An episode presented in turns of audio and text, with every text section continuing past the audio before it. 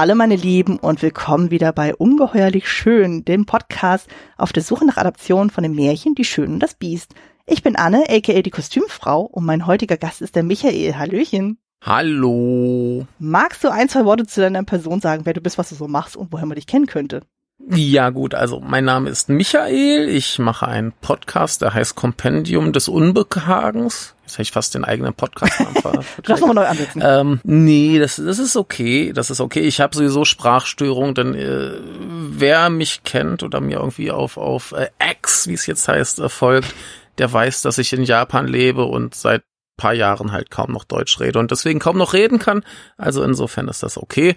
Ähm, ja, und äh, im Podcast reden wir ganz viel über Filme und Spiele und ja, weil ich halt in Japan lebe, viel Japan-Kram. Wir haben auch schon über die Bundestagswahlen geredet. Ein Kram, was, wo wir gerade Lust drauf haben. Und äh, heute haben wir Lust auf die Schöne und das Biest. Genau so. Genau, du hast ja Japan schon angesprochen. Damit bist du von allen Podcast-Projekten, die ich habe, so derjenige, der die größte Distanz zu mir noch tatsächlich hat. Ich habe mal geguckt bei Google Maps. Das sind irgendwie knapp 9000 Kilometer. Ich finde das. Ja, viel, viel weiter abgefahren. geht's nicht. Ja, also äh, ja. das zeigt einfach immer so, wie wunderbar das Medium Podcast funktioniert. Also selbst über halbe Erdkugel hinweg, so, ich finde das großartig. Und äh, genau, ich war da auch so ein bisschen neidisch, denn so eben, weil du ja in Osaka lebst, da hattest du ja auch schon die Möglichkeit gehabt, den neuen Miyazaki-Film zu sehen, wo ich so dachte, oh mein Gott, ja, ich will den sehen. Ich musste extra den Podcast er abbrechen. Ist sehr, sehr gut. Ja, ich, muss, ich musste extra den Podcast abbrechen, weil ich mich nicht spoilern lassen wollte. Ist gut so, ist gut so, ja. ja. Von daher, ich bin mal gespannt, wann er bei uns auftauchen wird. Also ich habe irgendwo gelesen, in den USA kommt er im September. Mal gucken, wann er bei uns mhm. erscheint, weil gerade so Anime-Starts sind ja bei uns immer so ein bisschen, ne? Kann ja gerne mal bis ja, aber, aber so, ein so ein Miyazaki, der kommt doch. Also. Ja, davon gehe ich Ich würde ja spekulieren, vielleicht im, spätestens im Frühjahr. Ja, das wäre auf jeden Fall schön. Ja. Aber um, umgekehrt muss ich ja auch ständig auf Filme warten. Ich warte ja zum Beispiel noch auf äh, John Wick 4. Hm. Ach schon, dann gibt es auch die Wechselwirkung, sodass bei euch wiederum andere Sachen ja. später kommen. Ja, ah. ja ich glaube hier der, der, wie hieß er? Äh, Midsommer, der mhm. kam, glaube ich, zwei Jahre Verspätung. Wow, okay. Das ist ja, wirklich sehr ne? spät.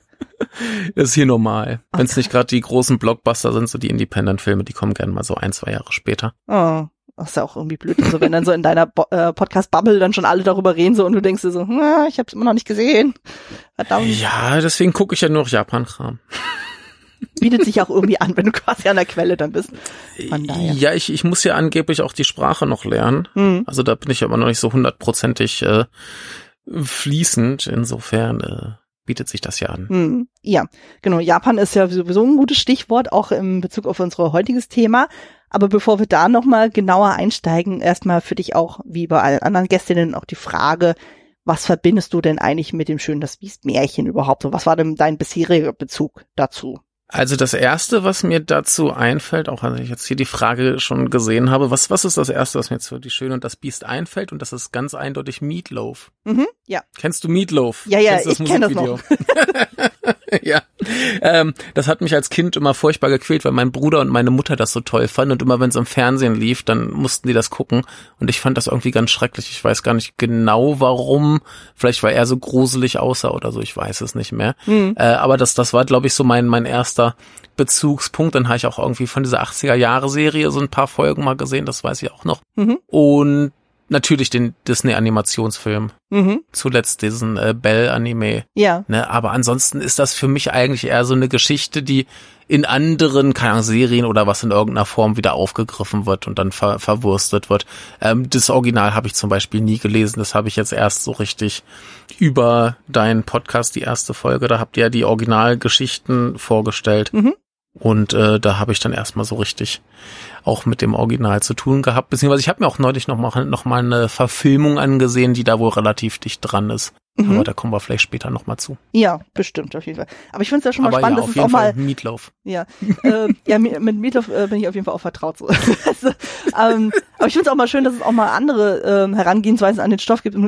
Weil relativ viele sagen ja auch so, ja, der Disney-Film klassisch dann so, aber mhm. ähm, gut, ist wahrscheinlich auch so ein bisschen eine Frage des Alters dann auch so, inwieweit man zum Beispiel, wie du sagtest, da mit der 80er Jahre Serie dann vertraut ist, also die mit Ron Perlman als mhm. Beast dann so oder mhm. mit anderen äh, Variationen. Von daher. Wann kam denn der Disney-Film? Der Disney-Film kam 91. Da war ich fünf. Siehst, und da, da war ich schon wieder im falschen Alter. Da wollte ich krassere Sachen sehen. Ah, okay. Ah, du bist ein bisschen älter dann als ne? ich, ne?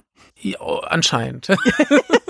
ne? Ähm, nee, aber aber da da war ich dann eher so so schon, also das war noch mal ein bisschen später, aber äh, da mehr so Richtung Jurassic Park. Mhm. War da eher aufregend für mich. Das heißt, da, da waren die Disney-Filme für mich auch schon wieder uninteressant. Mhm. Auch hier König der Löwen habe ich damals nicht gesehen. Oh, oh ja. Yeah. Da, da, da war, da war ich gerade in, in so einem Alter, wo ich ein bisschen was, was Cooleres wollte. Mhm. Und deswegen habe ich die dann erst nachgeholt, als ich dann in der Uni war. Mhm. Und ich war spät in der Uni.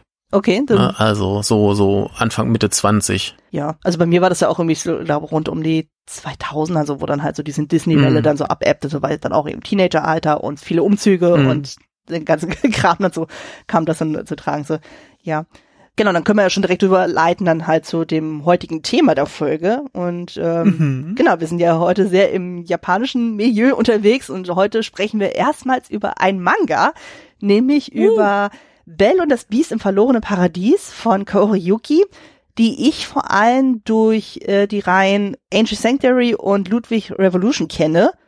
Und mhm. ähm, dazu gibt es insgesamt fünf Bände. In Japan sind die von 2020 bis 2022 erschienen. In Deutschland gibt's die beim Karls Manga Verlag und da kamen sie aber ein Jahr versetzt, also von 2021 bis 2023. Und genau, dann leiten wir auch weiter zur nächsten Frage. Was war denn dein erster Kontakt mit dem Manga? Hast du den jetzt tatsächlich nur wegen des Podcasts dann jetzt für dich entdeckt oder hattest du vorher damit schon irgendwie Kontakt? Ähm, ich hatte mit Angel Sanctuary Kontakt. Mhm. Damals, vor langer, langer Zeit, ich hatte so vier, fünf Jahre, da habe ich quasi alles verschlungen, was in Deutschland irgendwie an Manga und Anime rauskam. Mhm. Und damals war ich in, in einem von meinen lokalen Comicläden und ich habe das Artbook dazu gesehen, wie es ist mhm. Angel Cage. Mhm. Und ich hatte keine Ahnung, was das ist. Ich fand diese Zeichnung so grandios, dass ich das unbedingt haben musste. Mhm. Und fand das total faszinierend und fantastisch. War auch ein japanisches. Ich hatte keine Ahnung, was da, was da irgendwie an, an Text drin steht. Einfach nur tolle Bilder. Mhm. Und ähm, war dann sehr, sehr froh, als irgendwann der Manga kam und dann habe ich den gelesen und fand den gar nicht mal so gut. Hm. Und äh, na, also immer noch tolle Zeichnungen und überhaupt, aber ähm, der hat ja was 20 Bände. Mhm. Genau. Und irgendwie habe ich gleich, weiß nicht, vielleicht die ersten acht, neun gelesen und hatte das Gefühl, da, da passiert irgendwie nichts, das kommt nicht zu Potte. es ist eine sehr lange Odyssee tatsächlich in dieser Geschichte. Mhm, mh. Und als du dann meintest, sie hätte jetzt halt die Schöne und das Biest adaptiert und das hätte nur fünf Bände, war ich dann gespannt, wie das funktioniert, wenn die sich jetzt auf so ein, eine verlässliche Geschichte beruft und das in einem überschaubaren Rahmen quasi umsetzt, ob das dann vielleicht besser für mich funktioniert. Mhm. Und ich sag mal, das Problem, dass es zu lange dauert und gefühlt nichts passiert, hat es zumindest nicht. Immerhin, immerhin. Ja bei, ja. bei mir war das dann so, ich hatte irgendwann durch Zufall, wahrscheinlich über Instagram, da Werbung dafür gesehen, weil ich folge ja den Hashtag dann so Beauty and the Beast und da mhm. taucht er gerne zu allem möglichen was auf. So auf die Weise bin ich ja damals auch auf den Anime Bell dann auch gestoßen und so und als ich dann gesehen habe von wegen so, oh, Kaoru Yuki hat einen neuen Manga rausgehauen, so ich war eigentlich eine ganze Zeit lang so ein bisschen aus dem Manga-Bereich raus. So als ich so Teenager war, war ich ja auch total auf den Manga-Train irgendwie aufgesprungen. So, also Sailor Moon war ja so mein Einstieg und danach mhm. habe ich ja alles verschlungen, was auch irgendwie geht. Vor allem so im Shoujo-Manga-Bereich. Und äh, Angel Sanctuary habe ich dann halt auch sehr, sehr verschlungen damals und ich habe die Bände immer noch bei mir im Schrank stehen. Ich mag die sehr. Und äh, also generell so dieses Gothic-mäßige finde ich eigentlich immer sehr spannend dann mhm. auch. Und ähm, genau, als dann eben dann rauskam von wegen so, okay, sie adaptiert dann eben dieses Märchen, da war ich natürlich sofort hooked, wo ich dachte, oh mein Gott, oh mein Gott, so äh, äh, erstmal überhaupt so Adaptionen des Märchens finde ich ja sowieso mal grundsätzlich spannend und einfach zu sehen, oh, sie macht das, so, weil gerade mm. dieses Gothic-ähnliche, so denke ich, passt irgendwie sehr, sehr gut zu diesem Märchen. Da war es natürlich sehr spannend zu sehen, mm. was macht sie denn tatsächlich aus diesem Stoff. Und genau, und damit springen wir auch schon direkt zum Inhalt dieser Manga-Reihe. Achtung vorweg, wir spoilern natürlich gnadenlos. Also für alle, die es noch nicht gelesen haben sollten, macht den Podcast kurz aus, lest das euch in Ruhe durch. Achtung, es ist ein bisschen verwirrend teilweise, aber es lohnt sich. Und dann hört ihr nochmal in den Podcast hier rein. Dann darfst du, lieber Michael, das einmal zusammenfassen. Ja, darf ich das ja? es ist mir gestattet. Ja, ähm, ja also ich, um, um das kurz vorwegzunehmen, ich habe mich heute, ich habe den, glaube ich, vorgestern beendet zu lesen ne, und äh, habe mich dann heute hingesetzt, weil ich dachte, ich muss das irgendwie zusammenfassen und aus dem Gedächtnis weiß ich nicht, ob ich das hinkriege. Und äh, da habe ich mich da heute nochmal hingesetzt, habe mir das so aufgeschrieben, was da passiert und ähm, Es ist ein bisschen konfus. Ich habe bestimmt irgendwas Wichtiges vergessen. Ich habe auch die meisten Namen jetzt hier nicht mit drin. Äh, da kommen wir dann später nochmal drauf oder du kannst vielleicht noch einen Namen reinwerfen oder so. Äh, ich habe auch bestimmt irgendwie falsche Reihenfolge oder irgendwas. Also Alles so viel Volk. Aber ich glaube, die, die wichtigen Punkte habe ich drin. Mhm. Also, wir haben die liebe Belle und die möchte gern in einen verbotenen Wald eine verbotene Rose holen. Ähm, und ihre Mutti sagt, das ist nicht gut, lass das mein Kind, da ist ein Biest, das wird dir das Gesicht wegnehmen und das äh, ist unangenehm, das möchtest du nicht. Äh, sie geht trotzdem, das Biest kommt, das Biest fragt, wer ist denn hier schön? Und die Mutti sagt, das ist meine Tochter, die ist nicht schön. Äh, hier, gucke, ich habe ein Gesicht, nimm das und dann tust das halt. Und Belle flüchtet nach Hause, ihr Vater ist äh, wenig entzückt von dieser Tat, denn er mochte seine Frau angeblich und äh, beschließt, dass er daraufhin Bell zu Hause einsperrt, so dass sie seine Schneiderarbeit tun kann und er währenddessen saufen geht und äh, dann wird sie halt zwischendurch noch ein bisschen äh, misshandelt und beschimpft und ihr immer wieder gesagt, wie hässlich sie doch ist, was sie natürlich nicht ist, aber sie hat komisches Haar und äh, irgendwie so ein Mal. Das könnte vielleicht später relevant werden. Ähm, eines Tages kommt eben das Biest dann auch wieder da in dieses Dorf und sie flüchtet da irgendwie und der Vater kommt noch und sagt, oh Kind, was gehst denn du hier raus? Und dann gibt's ein kleines äh, Scharmützel, der Vater stirbt, sie kommt zum Biest aufs Schloss und äh, wird dann da quasi als Haus- und Hofschneiderin angestellt und ähm, sie hat irgendwie so eine Ahnung, vielleicht lebt ja ihre Mutti noch und sie möchte dann da irgendwie diese Gelegenheit nutzen. Genau, ich muss einmal kurz zwischengrätschen. Es gibt nämlich äh, dieses besagte Biest, was dann am Anfang das Gesicht der Mutter gestohlen hat. Das ist eine mhm. Fake-Beast-Version. Es taucht aber dann das genau. echte Biest dann auf und das äh, nimmt dann quasi dann unsere äh, Hauptprotagonistin auch mit. Das muss man genau. dazu noch äh, sagen. Äh, ja, ich glaube, da, da habe ich später noch was. Oh, egal, ähm, Konfusion, Konfusion. Konfusion. Es gibt, es gibt so ein paar Eskapaden da im Schloss. Die Angestellten sind alle irgendwie halt verwandt, wie man das so kennt. Ne, der Butler hat so lustige äh, Hörner, wie so ein, äh, was ist es, äh, eine Ziege oder irgendwie so sowas. Ähm, die, ein Widder, genau, Widder heißt es. Ähm, die Schwester, die finde ich ganz reizend. Die hat so einen Vogelkäfig, wo ein Vogel drin ist als Kopf und ansonsten einen menschlichen Körper. Das heißt, der Vogel läuft dann so rum und so weiter. Gibt halt so, so ein bisschen Kram da im Schloss. Sie arbeitet so ein bisschen, das Biest wird mal vergiftet und äh, ja, sie recherchiert so ein bisschen nach äh, ihrer Mutter. Und dann haben wir auch irgendwie den großen Nebenplot, äh, wie hieß sie im Deutschen? La Media? La Media, genau. La Media. Ähm, die äh, kontrolliert quasi dieses falsche Biest, das so den Frauen die Gesichter klaut und sie äh, verkauft die dann nämlich ganz gerne an Frauen, die gern hübscher wären und deswegen braucht sie halt hübsche Gesichter und äh, sie selber sieht sehr verdächtig nach Bells Mutti aus. Könnte vielleicht auch noch relevant werden. Ähm, die Frauen, denen Gesichter geklaut werden, die werden zu, zu, wie hieß es, Idole im Deutschen? Idols, ja genau. Ja. Und ähm, die sind wohl relativ gefährlich und äh, attackieren gern mal Leute. Aber im Schloss vom Biest lebt eine, die hat so einen, so einen Maulkorb, aber ansonsten ist die ganz verträglich. Ist ein bisschen gruselig, verfolgt Bell immer mal so ein bisschen, aber die ist halt so da. Die Isolde. Na, dann kriegen wir noch so ein bisschen. Genau, Isolde. Dann kriegen wir noch so ein bisschen Hintergrund zum Beast irgendwann, wo es heißt, er wäre ein ganz schlimmer Schurke gewesen und äh, Lamedia äh, hat da so gefragt, er kannst du nicht an meine Eltern umbringen und äh, hat sie gemacht, weil sie das Biest so mochte und dann mochte das Biest sie aber nicht, weil sie äh, nicht schön genug war. So stellt sie das zumindest da. Und unser Biest hat auch noch irgendwie einen lustigen Pakt mit einem, ich glaube, Drachen geschlossen, mhm.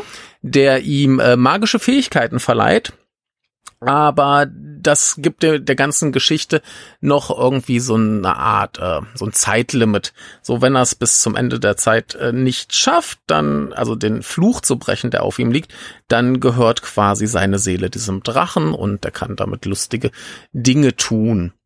Ne? Außerdem haben wir dann eben noch Isolde äh, und ihren Doktor, der eben diese Idols da untersucht und äh, Experimente mit denen macht ähm, wird auch noch später relevant. Ähm, La Media, die hat nebenbei noch so einen wilden Plan, dass er irgendwie ähm, äh, eine Königin kennt, die eine Konkurrentin hat. Die Konkurrentin soll ausgeschaltet werden. Da gibt sie ihren so einen lustigen Trank. Und äh, dann wird aber auch relativ schnell klar, dass sie mit dieser Konkurrentin eben auch noch zu tun hat und äh, da wilde Sachen äh, in diesem Königshaus äh, plant und Ideen hat, die nicht so schön sind. Dann wird sie auch zwischendurch noch Bell das Gesicht klauen und äh, die hat aber dank ihres tollen Schutzmals und so einem Kreuz, was sie mit sich rumträgt, irgendwie so ein bisschen Schutz vor dem kompletten äh, Wahnsinn und ist dann in so einer Traumwelt, wo Isolde ihr begegnet und dann kann sie mit der da wunderbar reden und da wird noch mal ein bisschen mehr klar. Es ist sehr, sehr verwirrend. und die beiden freunden sich quasi an und äh, daraufhin sucht das Biest noch einen Verräter im Schloss und so Geschichten. Ähm, ja, und äh, der wir haben komplett vergessen, im Schloss ist noch eine zweite Belle. Genau, die kristallene Belle oder Prinzessin Belle dann. Mhm. Genau, genau, eine, eine Prinzessin Belle, die so ziemlich kristallin ist, aber plötzlich wird ihr Fluch, der von La Media auf ihr, äh, auf sie gelegt wurde, wird gebrochen und sie ist plötzlich wieder da und rollt jetzt mit einem Rollstuhl durchs Schloss und treibt allerlei Schabernack. Sie ist eigentlich ein ziemlich unausstehliches Biest. Und die Schwester vom Biest hasst sie auch so ziemlich, weil die eben nur böse Sachen tut und schlechte Sachen im Sinne hat. Genau, und er sich aber trotzdem verpflichtet fühlt, sie zu heiraten, weil sie diverse Dinge in der Vergangenheit gemacht genau. hat, so wofür er sich dann verantwortlich fühlt und ja. Genau, und äh, dann die Schwester hat dann plötzlich den Plan, dass Bell, der anderen Bell quasi den Freund ausspannen könnte. Und die findet das gar nicht mal so eine blöde Idee, weil sie mittlerweile das Biest eigentlich ganz charmant findet. Und äh, ja, dann probiert, äh, hat zumindest so die Idee, dass er das mal probieren könnte. Ne? Und dann irgendwann geht's dann eben los zum großen Finale, ne, der, das Biest, der Doktor, Isolde und Bell machen sich so auf den Weg und zu dieser Hochzeit des Königs, der jetzt eben die Konkurrentin der ehemaligen Königin heiraten möchte. Da gibt's natürlich wieder Humbug mit La Media, die äh, Hochzeit eskaliert, äh, die alte Königin greift die neue an, das Biest greift La Media an, der Doktor äh, zündet Lamedias originalen Körper an, denn die hat ja jetzt den Körper von Mutti. Und äh, dadurch ist das alles so ein bisschen hin und her. Und Lamedia wird besiegt. Einer ihrer Helfer, der schon irgendwie von Anfang an der Geschichte eingeführt wurde und immer so ein bisschen im Hintergrund war, der hat von ihr so einen verzauberten Dolch gekriegt. Der geht jetzt zum Biest, das jetzt aber mittlerweile schon entzaubert wurde. Er sticht den, aber der kriegt nur Amnesie, weil er ansonsten immer noch nicht so richtig sterben kann. Aber Amnesie ist blöd, denn der hatte sich eigentlich gerade in die neue Belle verliebt und vergisst, dass es die überhaupt gibt und will jetzt doch wieder die alte Belle heiraten. Doof. Mhm. So, und jetzt könnte man meinen, die Geschichte wäre vorbei, aber dann kommt noch mal so ein riesen Ding mit Bells Hintergrundgeschichte, die eigentlich die Tochter eines komischen, mysteriösen Königs ist.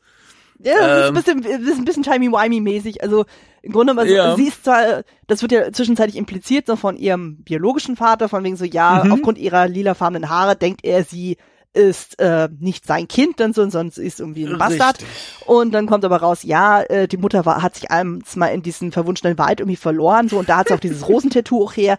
Und es kommt dann mhm. raus, dass sie im, zu dem Zeitpunkt schon schwanger war mit Belle, aber die, ähm, es war ja halt kalt und äh, alles furchtbar. Und sie als Baby ist eigentlich schon im, äh, im Bauch gestorben und halt der mhm. Herrscher dieses Waldes hat sie wiederbelebt. Also so dreht er so das. Sie ist ein halber mit, Bastard. So ein halber zumindest. ja, also, äh, es ist ganz großartig. Äh, ja. Isolde hat sich auch mittlerweile herausgestellt als so Wassergeist. Genau, sie hat zwischen ihr Gesicht wiederbekommen, nachdem ja La Media besiegt wurde. Genau, also die sind ja alle quasi von ihren Flüchen befreit. Mhm. Ne? Und ähm, jetzt ist natürlich noch Belle und Belle in diesem Schloss unterwegs und die äh, Prinzessin Belle findet das nicht so gut, dass die andere quasi Konkurrent ist. Das heißt, sie schmeißt sie mal so aus dem Turm, so runter vom fliegenden Schloss. Isolde kommt, rettet sie, bringt sie zu ihrem Papa, also zu ihrem äh, Halbpapa. Mhm. Ne? Und äh, dann stellen sie fest, dieses Kreuz, was sie da immer hatte, da äh, gibt es eine Verbindung zur Vergangenheit des Beasts und jetzt muss sie plötzlich Zeitreisen machen, um ihn in der Vergangenheit zu retten, damit äh, er hatte immer geglaubt, da gibt's eine Belle, die ihn gerettet hat oder das wäre die Prinzessin Belle, die er heiraten wollte. Aber nein, es ist eigentlich unsere Belle, die Zeitreisen macht. Oh mein Gott, wo jetzt plötzlich noch Zeitreisen herkommen müssen. Das hat ähm, sehr was von das wandelnde Schloss. da haben wir das Element ja auch. Ja, und äh, währenddessen äh, gibt der Butler dem Beast noch den Schlüssel zu seinem Tagebuch, dass er seine Amnesie weglesen kann. Und im Prinzip zum Schluss äh, ist dann alles klar. Die äh, Prinzessin Belle ist ein Biest, die wollen wir nicht mehr. Die andere Belle ist viel cooler. Das Biest möchte eigentlich lieber ein Biest sein, lässt sich wieder in ein Biest verwandeln und sie werden glücklich und alles ist cool. Genau. Ja, so also ungefähr. So ungefähr. Es ist ein, ein, ein, ein großes Wirrwarr. Ähm, das, das ist das, was ich, was ich vorhin äh, schon meinte. Äh, diese, diese Serie hat nicht das Problem, dass zu wenig passiert. Es passiert einfach so viel gleichzeitig. Äh, ja. Aber das ist auch ein bisschen typisch für Kauriyukis Werke dann so. Also wer halt mit ja. ihren anderen Sachen vertraut ist, da wird einfach wirklich sehr viel reingehauen. Und ähm, Genau, dann würde ich auch sagen, dann äh, ähm, großartig. leiten wir mal direkt einfach zu unserer liebsten Autorin mal rüber, weil da gibt's nämlich auch so ein paar mhm. spannende Fakten. Ähm, genau, also Kaori Yuki ist äh, unsere Mangaka, die das Ganze gemacht hat. Das ist ihr Künstlername. Wir wissen relativ wenig über sie persönlich. Die ist da sehr, äh, würde man sagen, so öffentlichkeitsscheu. Also man weiß, sie ist in Tokio geboren, äh, am 18. Dezember. Geburtsjahr wissen wir auch nicht. Ich tippe mal, sie ist so Ende 50 mindestens mal, also so rein rechnerisch dann so, weil dann sie hatte nämlich dann Ende der 1980er Jahre an einem Zeichenwettbewerb des Shoujo Manga Magazins Hanato Yume äh, teilgenommen und da ist sie bis ins Halbfinale gekommen. Ich gehe mal davon aus, dass sie roundabout dann 20 gewesen ist, also würde es ja hinhauen dann mit den Ende 50 ja. mindestens. Ähm. Und genau, daraus ist dann eben seit 1987 eine Zusammenarbeit mit dem besagten Magazin entstanden und für die arbeitet sie immer noch dann, und das ist jetzt schon, auch schon über 35 Jahre jetzt her. Und sie zeichnet sowohl Kurzgeschichten als auch längere Werke und darunter halt auch ihr bekanntester Manga Angel Sanctuary, der von 1994 bis 2000 mit 20 Bändern ähm, erschienen ist. Und das ist auch der einzige von ihren Werken, der so, zumindest so eine kurze Anime-Adaption bekommen hat. Also das sind dann ungefähr so die ersten oh. drei, vier Mangas. Also da gibt's ja diesen Plot dann so mit, mit Himmel und Hölle und Dämonen und Engeln mhm. und da gibt's eine Inzestbeziehung und ladidada. Und das ist dann quasi der Punkt, wo dann unsere Hauptfigur dann von der Erde zur Hölle runterwandert. Da hört der, äh, mhm. der Anime dann halt auf, wo ich mir denke, oh, da ist aber noch ein ziemlicher Rattenschwanz, so, der eigentlich adaptiert werden müsste. Aber ja, kam offenbar nie dazu. Passiert ja gerne mal. Ja. und ähm, genau, ihre Werke sind so vor allem so im Bereich Fantasy, Mystery, Horror, Romanze dann so verankert. Und vom Stil her, du hattest es auch vorhin schon ein bisschen angerissen mit dem Artbook, ähm, das ist ein sehr detailreicher Stil, aber auch sehr düster, morbide und sie schreckt auch teilweise vor Gewaltszenen nicht zurück, was man in diesem mhm. Manga ja auch sehr deutlich merkt. Mhm. Und ähm, es gibt dann bei dem Karls Manga Verlag so, so eine ganz kurze Biografie von ihr, da habe ich so ein paar Details gefunden, das fand ich sehr spannend. Der war aufschlussreicher als zum Beispiel der Wikipedia-Artikel, wo ich auch so dachte, wow, da steht echt wenig drin. Und sie gibt zum Beispiel mhm. an, dass sie als in ihrer Jugend vor allem ein Fan war von David Lynch, David Bowie und The Cure. Und ja, so Werke, die äh, auch Einfluss auf ihre Arbeit hatten, sind zum Beispiel Gothic, Lost Boys, Aliens und die Rock Horror Picture Show, was man zumindest gut erkennen kann. Und wo ich sehr, sehr lachen musste, so ein kleiner Fun Fact, sie liebt es beim Zeichnen Musik zu hören. Und sie meinte auch irgendwie so, ihre besten Ideen bekommt sie immer, wenn sie beim Spazieren gehen dann ihren Walkman hört. Wo man sich auch so denkt, so, boah, das ist ja richtig oldschoolig. Aber das hat sie anscheinend in irgendeinem Manga-Pendel mal angegeben so und ihre Fans sind ihr so treu ergeben, die spielen ihr sogar extra Musik auf Kassetten auf so, und schicken sie ihr dann so. Und ich denke, oh Gott, ist das süß und so. Aber sie meinte auch irgendwie so, ja, ähm, weil sie dann auch ihre komplette Umgebung dann ausblendet und sie meinte so, irgendwann wird sie deswegen noch überfahren, also weil sie dann nichts mehr mitkriegt. und äh, zum Manga selber, das fand ich ziemlich krass dann auch so, weil es war zwischenzeitlich gar nicht klar, ob die Reihe fertig wird, weil mhm. zwischen dem dritten und vierten Band, äh, also so äh, Ende 2020, ist nämlich Kaoriyuki aufgrund einer plötzlichen Krankheit zu Hause zusammengebrochen und der Zustand war zeitweise sogar sehr, sehr kritisch. Also sie hatte angeblich sogar eine Nahtoderfahrung gehabt. Also denkst, wow, okay. Und sie kam dann eben halt ins Krankenhaus und ähm, hatte dann monatelang dann so ihren Manga pausieren müssen und war dann auch in der Reha so und ähm, hat sich dann so erst so nach und nach so sowohl physisch als auch psychisch dann langsam erholt. Und sie hat auch irgendwie nebenbei in einem Manga geschrieben von wegen so, ja, also ihr rechter Arm und ihr Kopf hätten kaum Folgeschäden gehabt. Äh, sie braucht aber auch einen Gehstock wo ich so denke, wow, was hat sie denn da gehabt? Also, also sie hält sich da sehr bedeckt so, aber das, äh, mhm. ich hatte dann meine Mutter gefragt, die ist ja gelernte Krankenschwester und sie meinte so, naja, so wie ich das beschrieben habe, klingt das sehr nach einem Schlaganfall. Mhm. Und ich mir so, oh, also, Und genau zum Manga selber dann auch, ähm, sehr, man merkt auf jeden Fall, sie hat sich sehr intensiv mit der Villeneuve-Version beschäftigt. Also für alle, die den Namen nicht zuordnen können, hört meine erste Folge, da erkläre ich das. und ähm, sie sagt aber auch so, dass sie mit dem Ende durchaus ihre Probleme hatte, weil es ja um dieses Thema mhm. Standesunterschied geht von Bell, so warum sie jetzt das Biest doch nicht heiraten sollte oder nicht und dann alle sich da einmischen mhm. so und am Ende steht sie raus, hey, sie ist doch irgendwie äh, irgendwie eine Prinzessin, da die da die da. Und äh, genau, Yuki hat das halt eben für sich dann neu interpretiert. Also sie hat das schon irgendwie aufgegriffen, aber halt nicht so wie im Originalstoff. Und mhm. äh, ihr war das dann halt auch wichtig, dass am Ende unser Prinz in Beastform bleibt, weil letztendlich ist es ja die Form, in die sich dann unsere Belle verliebt hat und nicht in die Prinzenversion. Und ähm, was auch sehr schön war, war dann so, sie hat auch sehr drauf bestanden, irgendwann mal in einen ihrer Mangas mal dieses Thema Mädchenfreundschaft auftreten zu lassen. Und sie hat es immer in irgendwelchen Storyboards dann gehabt, so, aber es wurde immer wieder abgelehnt, von welcher Seite auch immer. Und hier haben wir das ja in mehrfacher Version. Wir haben das ja dann mit Isolde und wir haben das ja dann mit der Schwester des Biestes, also mit Giselle mhm. und wie die ja irgendwie mehr oder minder gut miteinander bonden. Und das ist eigentlich ganz, ganz süß und so. Das sieht man auch nicht so häufig. Also gerade bei so einem düsteren Stoff dann. Und, äh, oder generell auch bei dem Originalmärchen, da ist so das Thema Mädchenfreundschaft nicht so vertreten dann so. Mhm. Ja, äh, aber dass das Leben von Manga-Zeichnern ist ja generell sehr, sehr hart. Mhm. Also da, da gibt's ja etliche, die irgendwie gesundheitliche Probleme haben. Ich meine, ja. wenn du halt den ganzen Tag nur sitzt und Stress hast und zeichnen musst, mhm. äh, ne, das, das äh, kann nicht so gesund sein. Nee, und was ich noch ganz interessant finde, ist, du hattest ja schon gesagt, sie hätte so als Einflüsse ähm, so, so, so David Bowie und The Cure. Mhm. Äh, sie hat aber wohl als Vorlagen für ihre Figuren ähm, so japanische Visual K-Musiker benutzt. Mhm. Sagt dir das irgendwas? Ja, mir sagt das was. Aber du darfst gerne für die Hörerschaft nochmal erklären, so falls sie das nicht zuordnen Ja, können. es, es ist im Prinzip so eine japanische Variante von Glamrock, ganz viel gemixt mit halt Gothic und äh, die Musiker sind alle sehr androgyn mhm. und alles sehr homoerotisch und äh, es ist es ist ein Riesenspaß. ich mhm. fand das Zeug auch äh, wahnsinnig gut, als als ich dann äh, zum Beispiel das Artbook gerade da gekauft hatte zu der Zeit, fand mhm. ich diese Musik auch super. Ja. Und insofern äh, ja äh, sehr gut, kann man glaube ich auch in dem Stil ganz gut wiedererkennen. Mhm. Nur so den Einfluss. Also insofern äh, finde ich gut. Genau, also man sieht auf jeden Fall, dass äh, auch generell so Musik hat einen sehr, sehr großen Einfluss da bei ihren Werken so und sie hat ja auch teilweise auch Namen dann von gewissen Leuten auch so in ihre Figuren da irgendwie einfließen lassen so und mhm. ne, ich meine, das macht ja auch irgendwie Sinn. Ne, und was du mit der Gesundheit irgendwie sagst, das habe ich jetzt auch ganz häufig jetzt so, ich lese ja momentan gerne so äh, koreanische Webcomics dann so in diversen mhm. Apps und so und da heißt es auch immer wieder so, ja, irgendwie Pause aufgrund von gesundheitlichen Problemen oder sowas, wo ich denke, ja. oh ja, ich meine, das ist ja auch ein ziemliches Arbeitspensum, was man da irgendwie hat. Und ähm, weil auch jetzt bei Yuki dann so, die hat, arbeitet ja für dieses Magazin und da hast du ja auch immer deine Deadlines und so, wo du dann immer deine mhm. Kapitel mhm. äh, dann irgendwie raushaust dann so und äh, ja. ja, das äh, kann auch äh, durchaus Druck und entsprechende körperliche Probleme dann nee, versuchen. Ja. Na, also eine, eine Bekannte von mir ist ja Manga-Zeichnerin mhm. und also professionell. Ja. Und ähm, die muss, glaube ich, nur alle zwei Monate ein Kapitel veröffentlichen, was da jetzt nicht oh. so krass viel ist verglichen mit Shonen Jump oder so, wo keine Ahnung, was ist es, jede Woche ein Kapitel raushauen mhm. muss.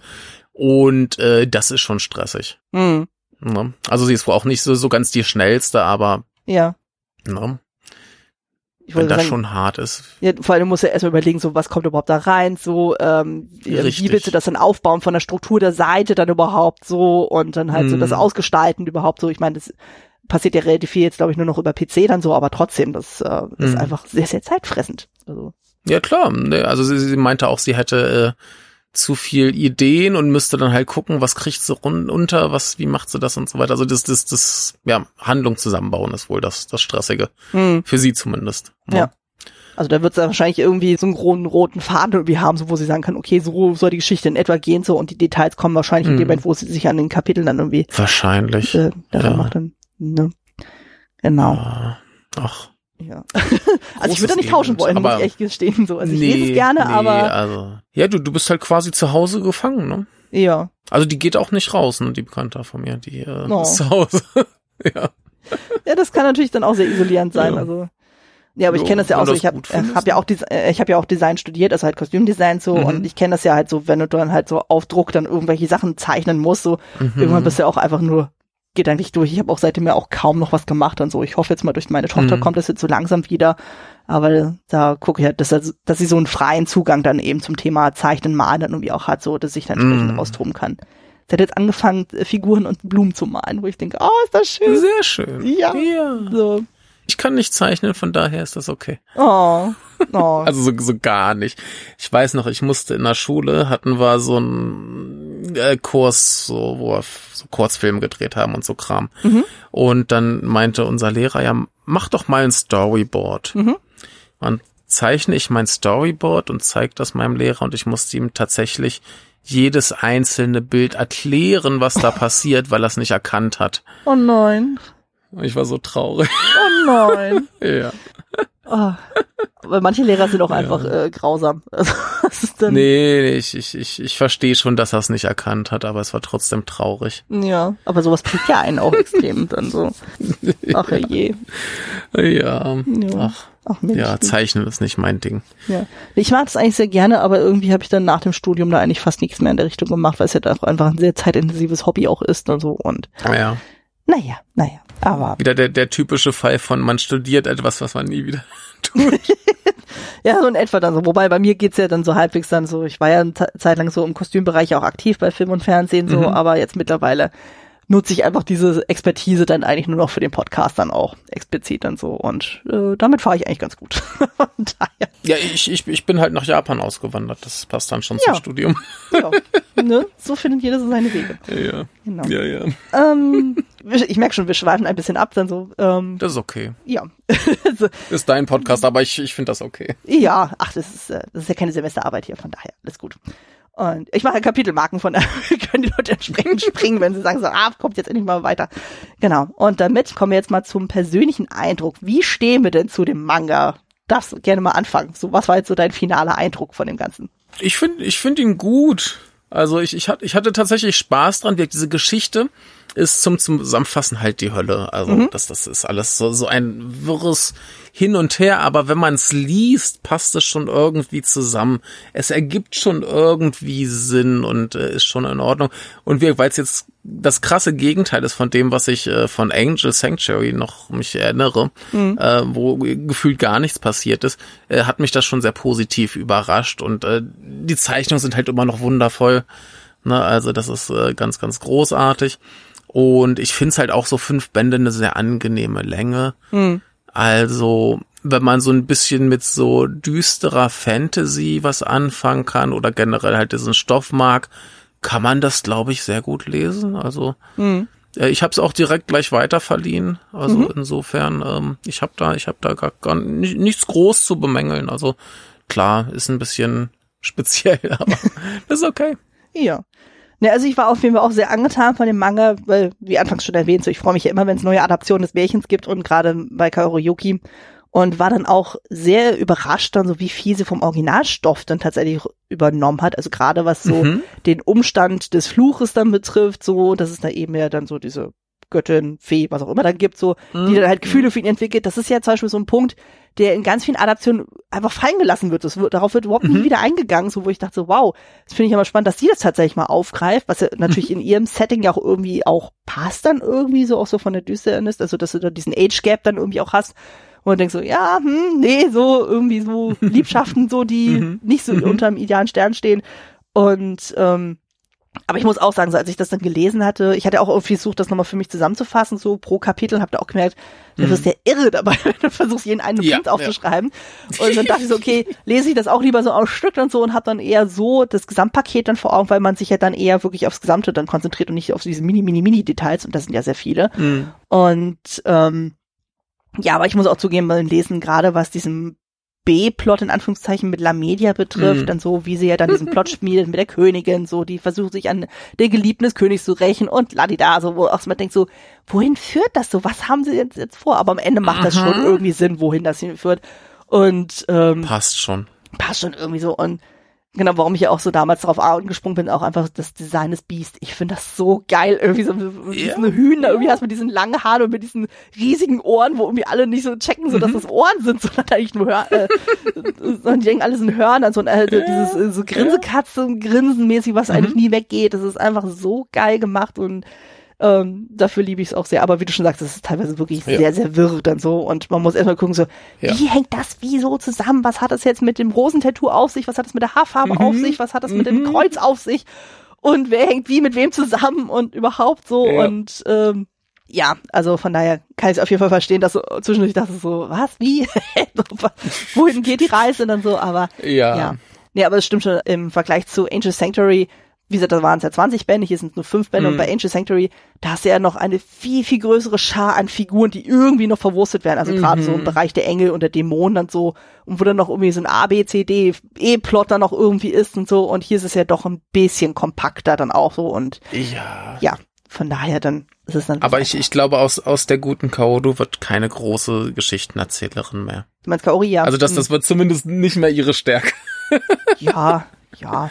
Aber ist okay. Es, ist- es ist total in Ordnung. Also, wie gesagt, äh, ich, ich finde ihre Sachen vor allem für, fürs, ähm, für die Zeichnung großartig. Mhm. Und hier ist es, ist es kompakt und fokussiert genug, dass es unterhält und Spaß macht und, ähm, ja, alles gut. Ja. ja vor allem ist es einfach, ähm, ich finde es eigentlich auch wirklich sehr, eigentlich doch relativ linear dann auch durchgezogen, also dass du ja wirklich diesen Hauptplot Ja. dann hast, dann mit äh, unserer Welt dann tatsächlich und mit dem Beast. Also Mhm. wenn man sich vor allem auf den Plot dann konzentriert, äh, funktioniert das eigentlich schon sehr, sehr gut, wo man sagt, okay, Auf jeden Fall. sie hat ihre Agenda, indem sie versucht, ihre Mutter irgendwie zu retten, so, er hat seine Agenda, so, indem er sagt, Mhm. er ver- äh, will den Flug brechen, so, und dass es irgendwie miteinander alles verwoben ist, sozusagen, das kommt ja dann gegen Ende dann raus und es ist teilweise alles sehr tragisch dann so, aber macht dann schon irgendwie Spaß und man freut sich dann halt über das Ende dann auch und denkt so, yay, das ist, passt dann doch alles wieder und ist alles schön und ja, gut, nicht für alle Personen, aber zumindest für die meisten dann. Halt- Ja, es ist schon okay. Es, kann- die, so eine Geschichte kann ja nicht für jeden gut enden. Nein, nein, also. Ne? Das, das ist ja auch ein bisschen zu viel verlangt. Ja, aber immerhin gibt's ein Happy End für unser Hauptpärchen. Das ist doch das Wichtigste Ja. und Schönste und Ja, auf jeden Fall. von daher dann.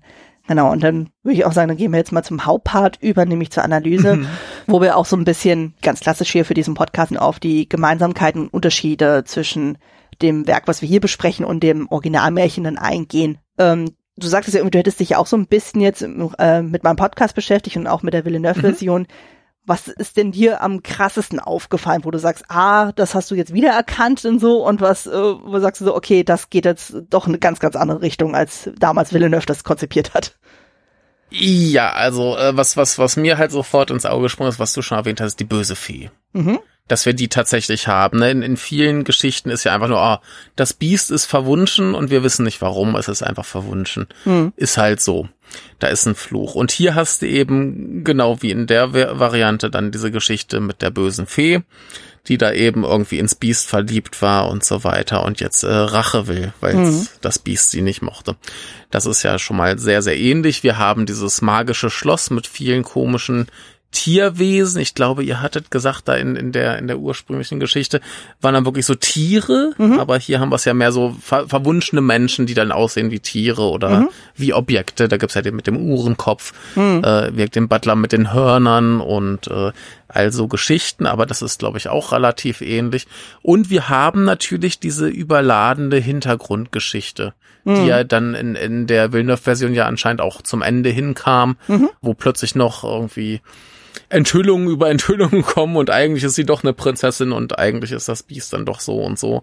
Ne, hier ist ja auch noch mal das Ding, dass diese Geschichte, dass das Biest eigentlich seine Eltern umbringen wollte oder umbringen lassen wollte.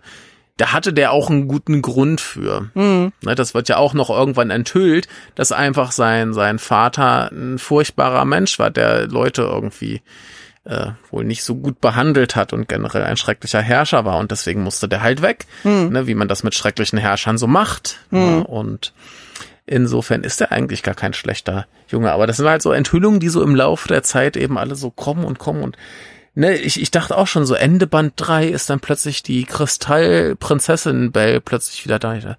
Was? Das ist ein bisschen früh. Da kommen noch zwei.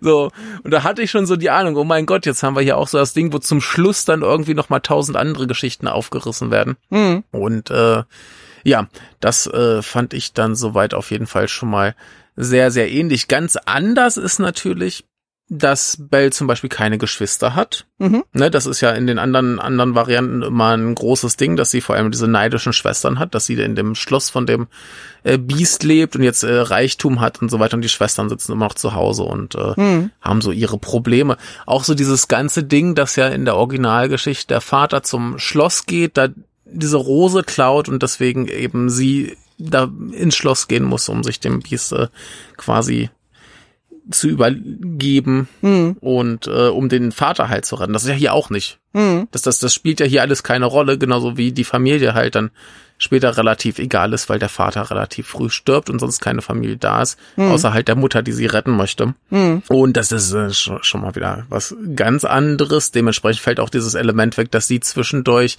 mal ein paar Tage, Wochen, Monate, was auch immer, nach Hause geht und das Biest sich zu Tode hungert. Mhm. Ähm, ähnlich ist dann hier nur, dass, dass er hier halt äh, durch äh, ja, Bezug zu Essen zu sterben droht, weil ihn sein Personal vergiftet. ähm, Was nicht was auch eine ganz tolle Szene ist. Natürlich funktioniert's nicht, das ist ja nur äh, Lebensmittelvergiftung quasi, Ja. weil er mehr oder minder unsterblich ist.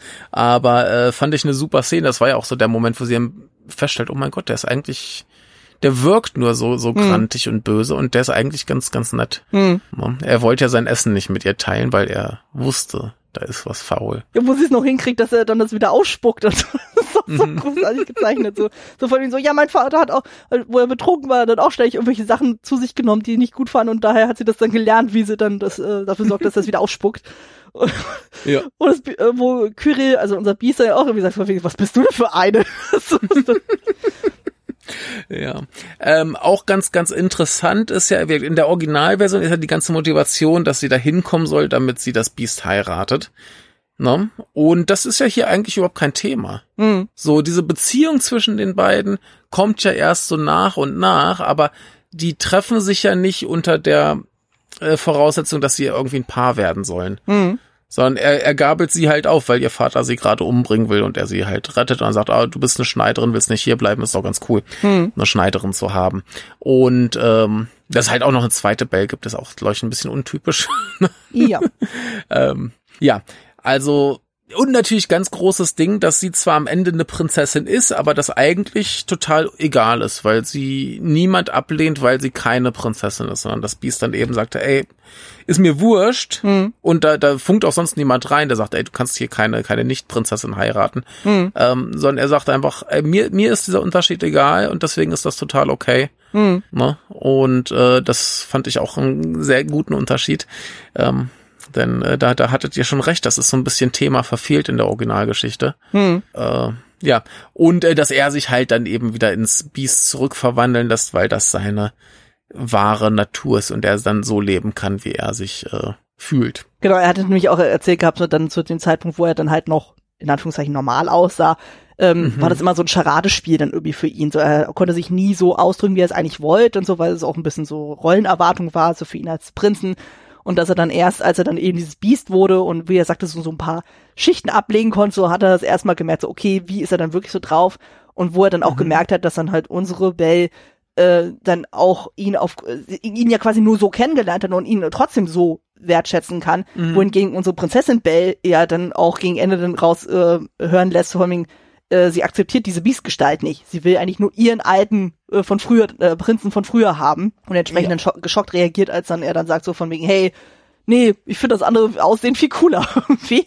Ja. Und äh, dachte ich so, ja, das finde ich dann wenigstens konsequent dann auch und äh, Ich möchte kurz einwerfen, ich finde das Biest-Aussehen auch viel cooler. ja, das ist ja meistens so, dann so, ja. Wobei bei, bei, bei Meatloaf, also der sieht auch als Prinz nicht so toll aus. ja, ja. Aber, ja. der ist halt auch kein Prinz.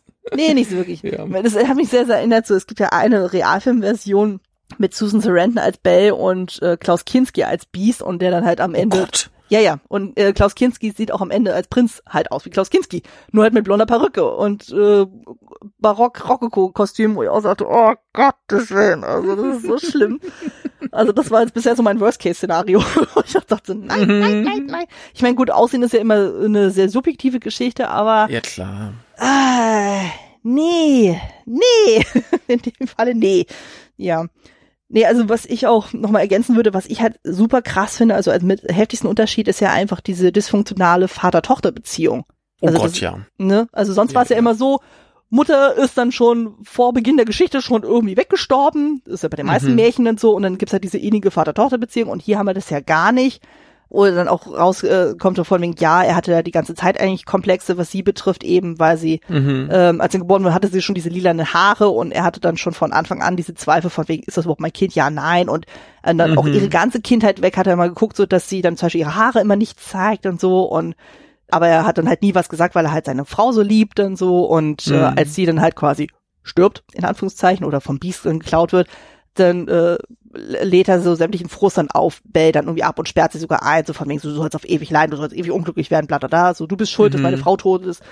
Oder, oder so, wow, also das ist ja schon mal eine ganz andere Richtung als bisherige Adaption. Ja, ja. Ähm, da, da fand ich es auch ganz interessant. Ich, ich hatte immer gehofft, dass so ein, so ein Anflug kommt von eigentlich äh, sperrt er sie zu Hause ein, weil er sie so liebt und sie nicht auch noch verlieren möchte. Mhm. So quasi völlig geisteskranker Ausdruck von eigentlich positiven Gefühlen. Mhm. Aber da, da kommt ja gar nichts. Ja, nee, Der, der ist einfach, einfach, nur ein, ein furchtbarer Mensch. Mhm. Und was mich dann noch, noch in dem Punkt so richtig genervt hat, das fand ich so richtig schlimm, ist, wenn sie dann irgendwann ihre Mutter rettet. Die, sie ist ja für einen Moment gerettet, bevor Mhm. dann die Mutter letztendlich auch stirbt.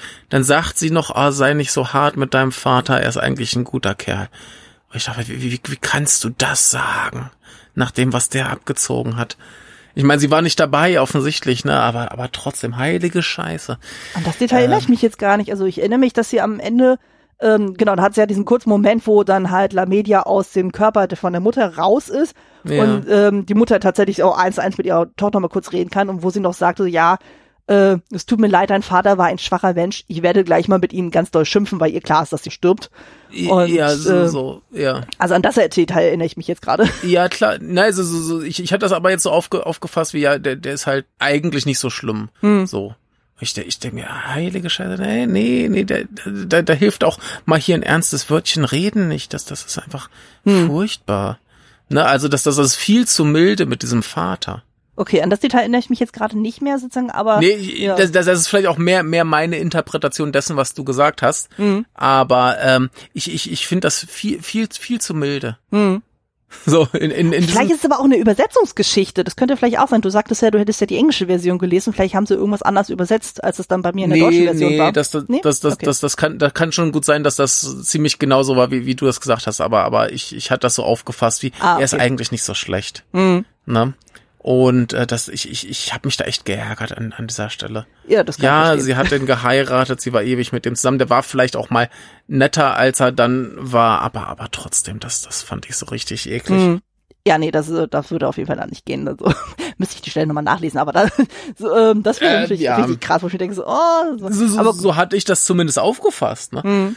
Ähm, Ja, aber so wie ich das ja auch verstanden hatte, das ähm, war es ja so, dass der Vater immer das versucht hatte, dann so gegenüber seiner eigenen Frau so, so zu verstecken, dass er eigentlich Vorbehalte gegen seine Tochter hat, dann so. Ja. Was auch irgendwie ein bisschen verständlich ist, wenn man denkt, so, okay, das ist tatsächlich nicht dein eigenes Kind, also was ganz anders aussieht als dann deine Frau oder du selber. dass da Vorbehalte zwei- haben ist ja eine Sache, aber. Ja, aber ja, äh, also das ist, wir sind uns auf jeden Fall einig, dass es auf jeden Fall keine gesunde Beziehung zwischen denen. Und selbst wenn da zwischenzeitlich mal so kurze Lichtmomente sind, wo er zum Beispiel sie dann gerettet hat vor einem Sturz oder am Ende sich ja doch irgendwie so ein bisschen opfert, dann so, dass sie nicht da von diesem Söldnertrupp dann irgendwie erschossen wird, die auf, eigentlich auf der Jagd nach dem Biest sind. Und ich denke so, ja gut, aber das macht das nicht ungeschehen dann so. Und das merkt man ja, Ja. dann über alle Bände hinweg, dass äh, Belle, das ist ja auch ein ganz krasser Kontrast zu dem Originalstoff, sie unglaubliche Komplex hat, was ihr Aussehen betrifft. Und das wird sie ja Mhm. wirklich bis fast Ende der Reihe nicht los. Also sie hat dann, äh, sie denkt die ganze Zeit immer so, sie ist hässlich, sie ist anders, sie kann ihr Gesicht niemandem zumuten. Und unser Biest und so, der spricht sie ja noch darauf an und so, von wie so, was ist denn dein Problem dann so? Und das gibt überhaupt gar keinen Mhm. Grund dafür. Und ähm, versucht ihr da auch so ein bisschen den Kopf zu waschen, indem er sagt so, ja, das ist, äh, dass sie das nicht versteht. So, ihre Mutter hat zwar gesagt, so, okay, sie sei hässlich, aber das hat sie ja wirklich nur gemacht, um sie vor dem vermeintlichen Biest hier dann zu schützen, dass sie eben nicht sich geklaut kriegt. Also es war in dem Moment auch eine Notlüge und das sagt sie auch äh, quasi im Sterbebett dann auch ihr nochmal sehr, sehr Mhm. deutlich von wegen so, nein, ich habe dich wirklich nur versucht zu retten und Genau, und das, was der Vater halt dann meint, sozusagen, das ist einfach nur quasi seine Rache dann gewesen, dann so, um dann seinen Frust dann auf sie zu übertragen. Aber das ist dann klar, wenn du da so ein junges Mädchen dann bist und das ähm, wird ja auch gesagt dann so zwischen dem Vorfall, wo die Mutter dann äh, quasi stirbt und so und dem Moment, wo unsere Belle dann das Biest dann richtig trifft, vergehen ja auch nochmal fünf Jahre. Und wenn du da fünf Jahre lang komplett eingesperrt mhm. bist und dann nur noch deinen Vater irgendwie siehst und vielleicht ab und zu mal so ein bisschen Kundschaft äh, durch die Türschlitz, um Aufträge anzunehmen, mhm. äh, das ist ja dann klar. Also dann hast du natürlich so dieses Mindset von wegen so, ich bin hässlich, ich bin hässlich, ich bin unwürdig äh, anderen gegenüber. Das irgendwie loszuwerden, ist dann auch schwer. Also das muss man. Ja, sie, ist, sie ist ja auch nicht nur eingesperrt, sondern sie macht ja auch des Vaters Arbeit die ja. ganze Zeit, während er sich besäuft. Ja, das kommt auch noch erschwerend hinzu. Ah, pfui.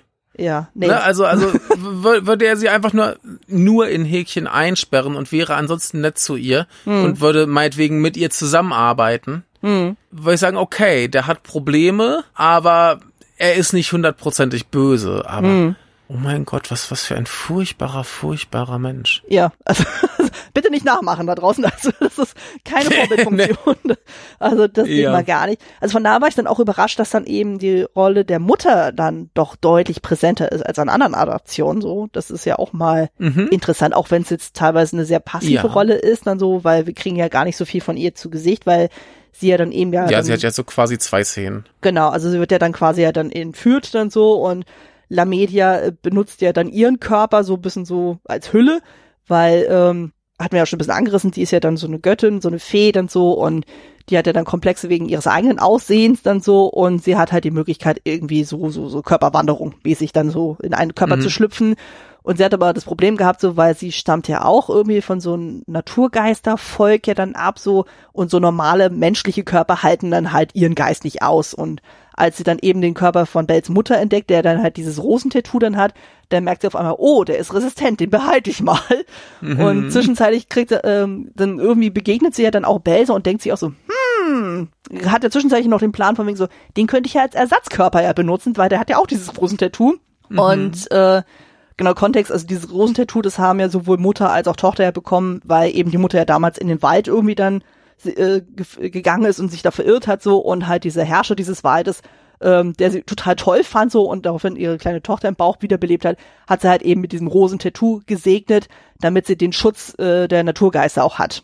Und äh, wie sich herausstellt, ist es ja im Laufe der Geschichte ja durchaus wichtig, weil sie ja immer wieder von gewissen Kräften dann irgendwie dann attackiert werden, so die dann, ähm, wo sie aber dann geschützt werden durch das Tattoo, was natürlich ganz schön ist, dass sie da. Ja, es, es wird ja auch essentiell, wenn sie La, La Media bekämpfen, ja. weil da ja quasi die Mutter dieses Tattoo oder Mal oder was auch immer es ist, auf äh, Bell transferiert quasi, mhm. weshalb dann plötzlich der Körper von La Media äh, eben ihrer Magie nicht mehr standhalten kann und sie dann quasi an ihrer eigenen Magie stirbt. Genau, also sie kann dann, äh, Bell kann sie dann tatsächlich auch besiegen, weil es war natürlich halt eben so dieser große Konflikt von wegen, naja, Bell will ihre Mutter zurückholen, aber gleichzeitig ist der Körper ihrer Mutter von Lamedia besetzt und äh, da kannst du ja nicht einfach den Körper der Mutter äh, töten, um Lamedia zu besiegen, aber dadurch, dass dann quasi Mutter dann sagt, nee, es ist okay, weil die ja quasi dann kurz nochmal in so eine Art Traum sie hat nochmal besucht und so und sagte, hey,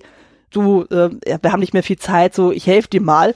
Und dadurch hat sie dann eben die Möglichkeit, dass sie sagt, okay, ich gebe dir quasi meinen Naturschutz, äh, ich übertrage das auf dich dann. Und äh, dadurch ähm, gibt sie dann quasi dann Bell und so den Freifahrtschein von wegen so, es ist okay, ich habe mein, mein Frieden gemacht, so besiege sie, bevor die noch was Schlimmeres tut, weil in dem Moment macht ja dann Lamedia in bei dieser Königshochzeit ja ein absolutes Massaker. Mhm. Weil das ist ja auch so abgefahren, weil zum Beispiel im Originalstoff so, da ist ja dann diese ganze Fluchgeschichte mehr oder minder nur auf den Anfang dann irgendwie produziert, aber hier zieht sich das ja noch weiter hinaus und so. Also La Media hat ja von unserem Beast ja überhaupt nicht äh, genug so und sie setzt ja wirklich alles daran, so ihn für sich zu gewinnen, obwohl das eigentlich ziemlich aussichtslos ist. Und sie fasst dann irgendwann diesen völlig absurden Plan, weil sie ist ja der Meinung, sie ist damals abgelehnt worden, weil sie halt alt und hässlich ist. Und sie denkt sich dann, aha, ich muss einfach alles so drehen, dass ich am Ende die einzige noch hübsche Frau bin. Und entsprechend äh, mhm. äh, kill ich alle Frauen dann so oder lass sie alle in Idols verwandeln. Wo ihr denkt so, vollkommen plausibel. Oh, vollkommen plausibel. Also das ist dann so ein Narzissmus, der dann in ihr so rumirrt, so, wo ja. du auch denkst so, what, what und so. Aber es ist halt auch mal spannend, dann halt auch mal diese Figur dann halt in so einer richtig krassen Antagonistenfigur dann auch zu sehen. Mhm. Ähm, weil dann so im Originalstoff, da passiert ja eigentlich sonst nicht so viel an Action und so, aber hier ist es ja mal Mhm. richtig so, wow, okay, das, das dann, da kommt da richtig was zu Ja. tragen. Und deswegen wirkt er halt am Anfang das äh, mit der Königin und so wirkt das erstmal alles super verwirrend von wegen so, was Mhm. macht La Media eigentlich? Warum ist das für uns jetzt wichtig? Und am Ende wird dann erst klar, Mhm. es muss irgendwie, um einen bestimmten Pakt zu erfüllen, müssen gewisse Parameter erfüllt werden. Also, dass jemand Mhm. vom hohen Blut dann geopfert wird. In dem Falle killt dann die Königin, die halt verraten wurde von mehreren Leuten, dann den König und dann kommt irgendwie so ein spezieller Stein, der auch von den Naturgeistern eigentlich mal stammt, aber der halt irgendwie im Schlossverlies irgendwie war, weil alle sagen, der ist verflucht, der kam dann auch bei der Hochzeit zum Einsatz und ladidadida und am Ende kann dann Lamedia dann halt da ihre Dämonen da rumwüten lassen, aber dank unseres Biestes und Bell kann das Ganze dann doch wieder aufgehoben werden. Ich finde eigentlich ganz schön, dass diese Geschichte eigentlich nur existiert, weil Leute Minderwertigkeitskomplexe haben. Ja, im Grunde um alle. Alle. alle, in dieser Geschichte fühlen sich, oh mein Gott, ich bin nicht gut genug, ich bin nicht schön genug, vor allem nicht schön genug. Und äh, das äh, ist, ist die Motivation für alles. Hm. Finde Mhm. ich, finde ich ganz interessant. Ähm, ich finde es auch ganz interessant, das Beast, das hat irgendwann so eine, wo, wo er äh, über sie sinniert, weil sie halt so, so Probleme mit ihrem Aussehen hat Mhm. und so weiter, wo er dann irgendwie sowas in der Richtung sagt, ah, du musst nur begreifen, dass du schön bist und schön sein hat auch manchmal Vorteile und so. Ich, Mhm. äh, hä, was ist das jetzt noch für eine Anmerkung? So was für Vorteile? Was ist hier Mhm. los? Äh, Finde ich ganz interessant. Ich habe übrigens auch gerade nochmal nachgesehen, diese Geschichte mit dem Vater ist im Englischen genauso, wie du es gesagt hattest. Okay. Ne, äh, ver vergib deinem Vater, er ist ein schwacher Mann, ich werde ihm ein, äh, naja, hier heißt es, I'll give him a nice long scolding. Ah, okay. Das, das klingt noch mit diesem netten Lächeln dabei. Sag, ich red mal mit dem, das ist schon okay. Ja, Also, das, ich habe ja jetzt genug Zeit, um mit ihm zu shaden. Also, Genau, genau. Ah, Nee, ich finde das viel zu nachsichtig mit diesem schlimmen Menschen. ja. Ich versuche das auch gerade jetzt hier zu finden. Da, da, da. Also genau, hier, bitte verzeih deinem Vater, er war ein schwacher Mensch. Ich nehme mir jetzt ganz viel Zeit, um ihn, mit ihm zu schimpfen. Genau. Okay, das klingt zumindest ein bisschen, bisschen härter. Ne? Ja. Das, kann ja manchmal tatsächlich sein durch so Übersetzungsgeschichten, wo man denkt so, mm, so, das kann manchmal doch sehr out of context dann sein. ja, ja. Also das ist schon teilweise echt abgefahren. Ähm, mir ist gerade vorhin noch ein Punkt eingefallen, den ich auch irgendwie interessant fand, ähm, wo äh, sagtest du von wegen, wir haben ja auf einmal dann noch eine zweite Belle, also die Prinzessin Belle. Mhm. Und da äh, kam mir gerade jetzt erst äh, beim Sprechen irgendwie das in den Sinn so, das hat ja auch ein bisschen Anleihen an die kleine Meerjungfrau. Wo dann halt, ähm, Ach so, okay. ne, weil wir haben ja dann eben das Setting so, unsere kleine Meerjungfrau, die verliebt sich in den Prinzen, aber er hat ja dann vor Ort dann noch jemanden, die auch in ihn verliebt ist und die äh, halt ein Mensch ist, und, äh, also ein richtiger Mensch ist und die anscheinend den Prinzen auch schon mal gerettet hat, wo ich sagte, und äh, wo dann auch klar es ist eine unglückliche Liebe, weil der Prinz dann gar nicht unsere Meerjungfrau haben will, sondern die andere. Äh, da ist so, oh, oh, da hat sie das auch noch mit reingewoben. Das ist natürlich dann auch spannend. Weil das kommt ja dann auch so nach und nach dann raus, so dass dann unsere Prinzessin Belle ja eigentlich nur die Situation für sich dann ausgenutzt hat, indem sie zufällig den Prinzen da gefunden hat an der Küste und der zufällig dieses Kreuz dann hatte und er sie dann noch äh, fragt von wegen so, bist du Belle? Und sie sagt dann so, ja, ja, ja, so, weil sie denkt so, ach, das ist ja ein hübscher Kerl, den nehme ich mal. Und äh, wo ich auch so dachte, so, boah, also die ist wirklich auch sehr abgedreht dann so. Man denkt sich erstmal so, oh, sie ist so süß und niedlich so und hübsch und so und erfüllt alle Kriterien und so und dann kommt dann raus so, nee, sie, ist, wie du schon sagst, sie ist ein ziemliches Biest dann so, die versucht alles zu Ja. eliminieren, was sich ihr im Weg stellt und äh, sie verrät sogar ihr eigenes, äh, äh, ihre eigene Heimat, und wo ich auch so dachte so, wow, okay, also, Ne, sie, sie ist ja auch so eine, so eine richtig fiese Opportunistin. Ne? Also Ja. wir haben ja das Biest, was zweimal gerettet wurde ja, äh, von einer Belle und die Belle hat dann eben auch dieses Kreuz Mhm. und ähm, das zweite Mal ist ja irgendwie ist er am Ertrinken und wird rausgezogen und dann ist sie da eben findet das Kreuz auf ihm drauf so auf seiner Brust Mhm. und äh, er wacht auf oh bist du Belle und natürlich sagt sie ja denn sie Mhm. ist tatsächlich Belle und dann hat sie eben auch gerade das Kreuz in der deswegen glaubt er einfach, sie wäre eben die Belle, die ihn schon mal gerettet hat. Mhm. Und sie hält das nicht für nötig zu erwähnen, dass sie das nicht ist, denn sie Mhm. findet den ziemlich schnieke und das ist auch noch ein Prinz. Das äh, bietet sich ja an, dass man dann diese Gelegenheit ausnutzt, äh, sich zu verheiraten. Ne? Das Ja. ist, ist ja eine gute Chance und äh, Ja, vor allem kommt auch noch hinzu, so, weil ne? sie ist ja irgendwie die sechste Prinzessin von irgendeinem König dann so. Das heißt, ihre Chancen dann Mhm. irgendwie mal ihren Traumprinzen zu kriegen, sind ja nicht besonders hoch.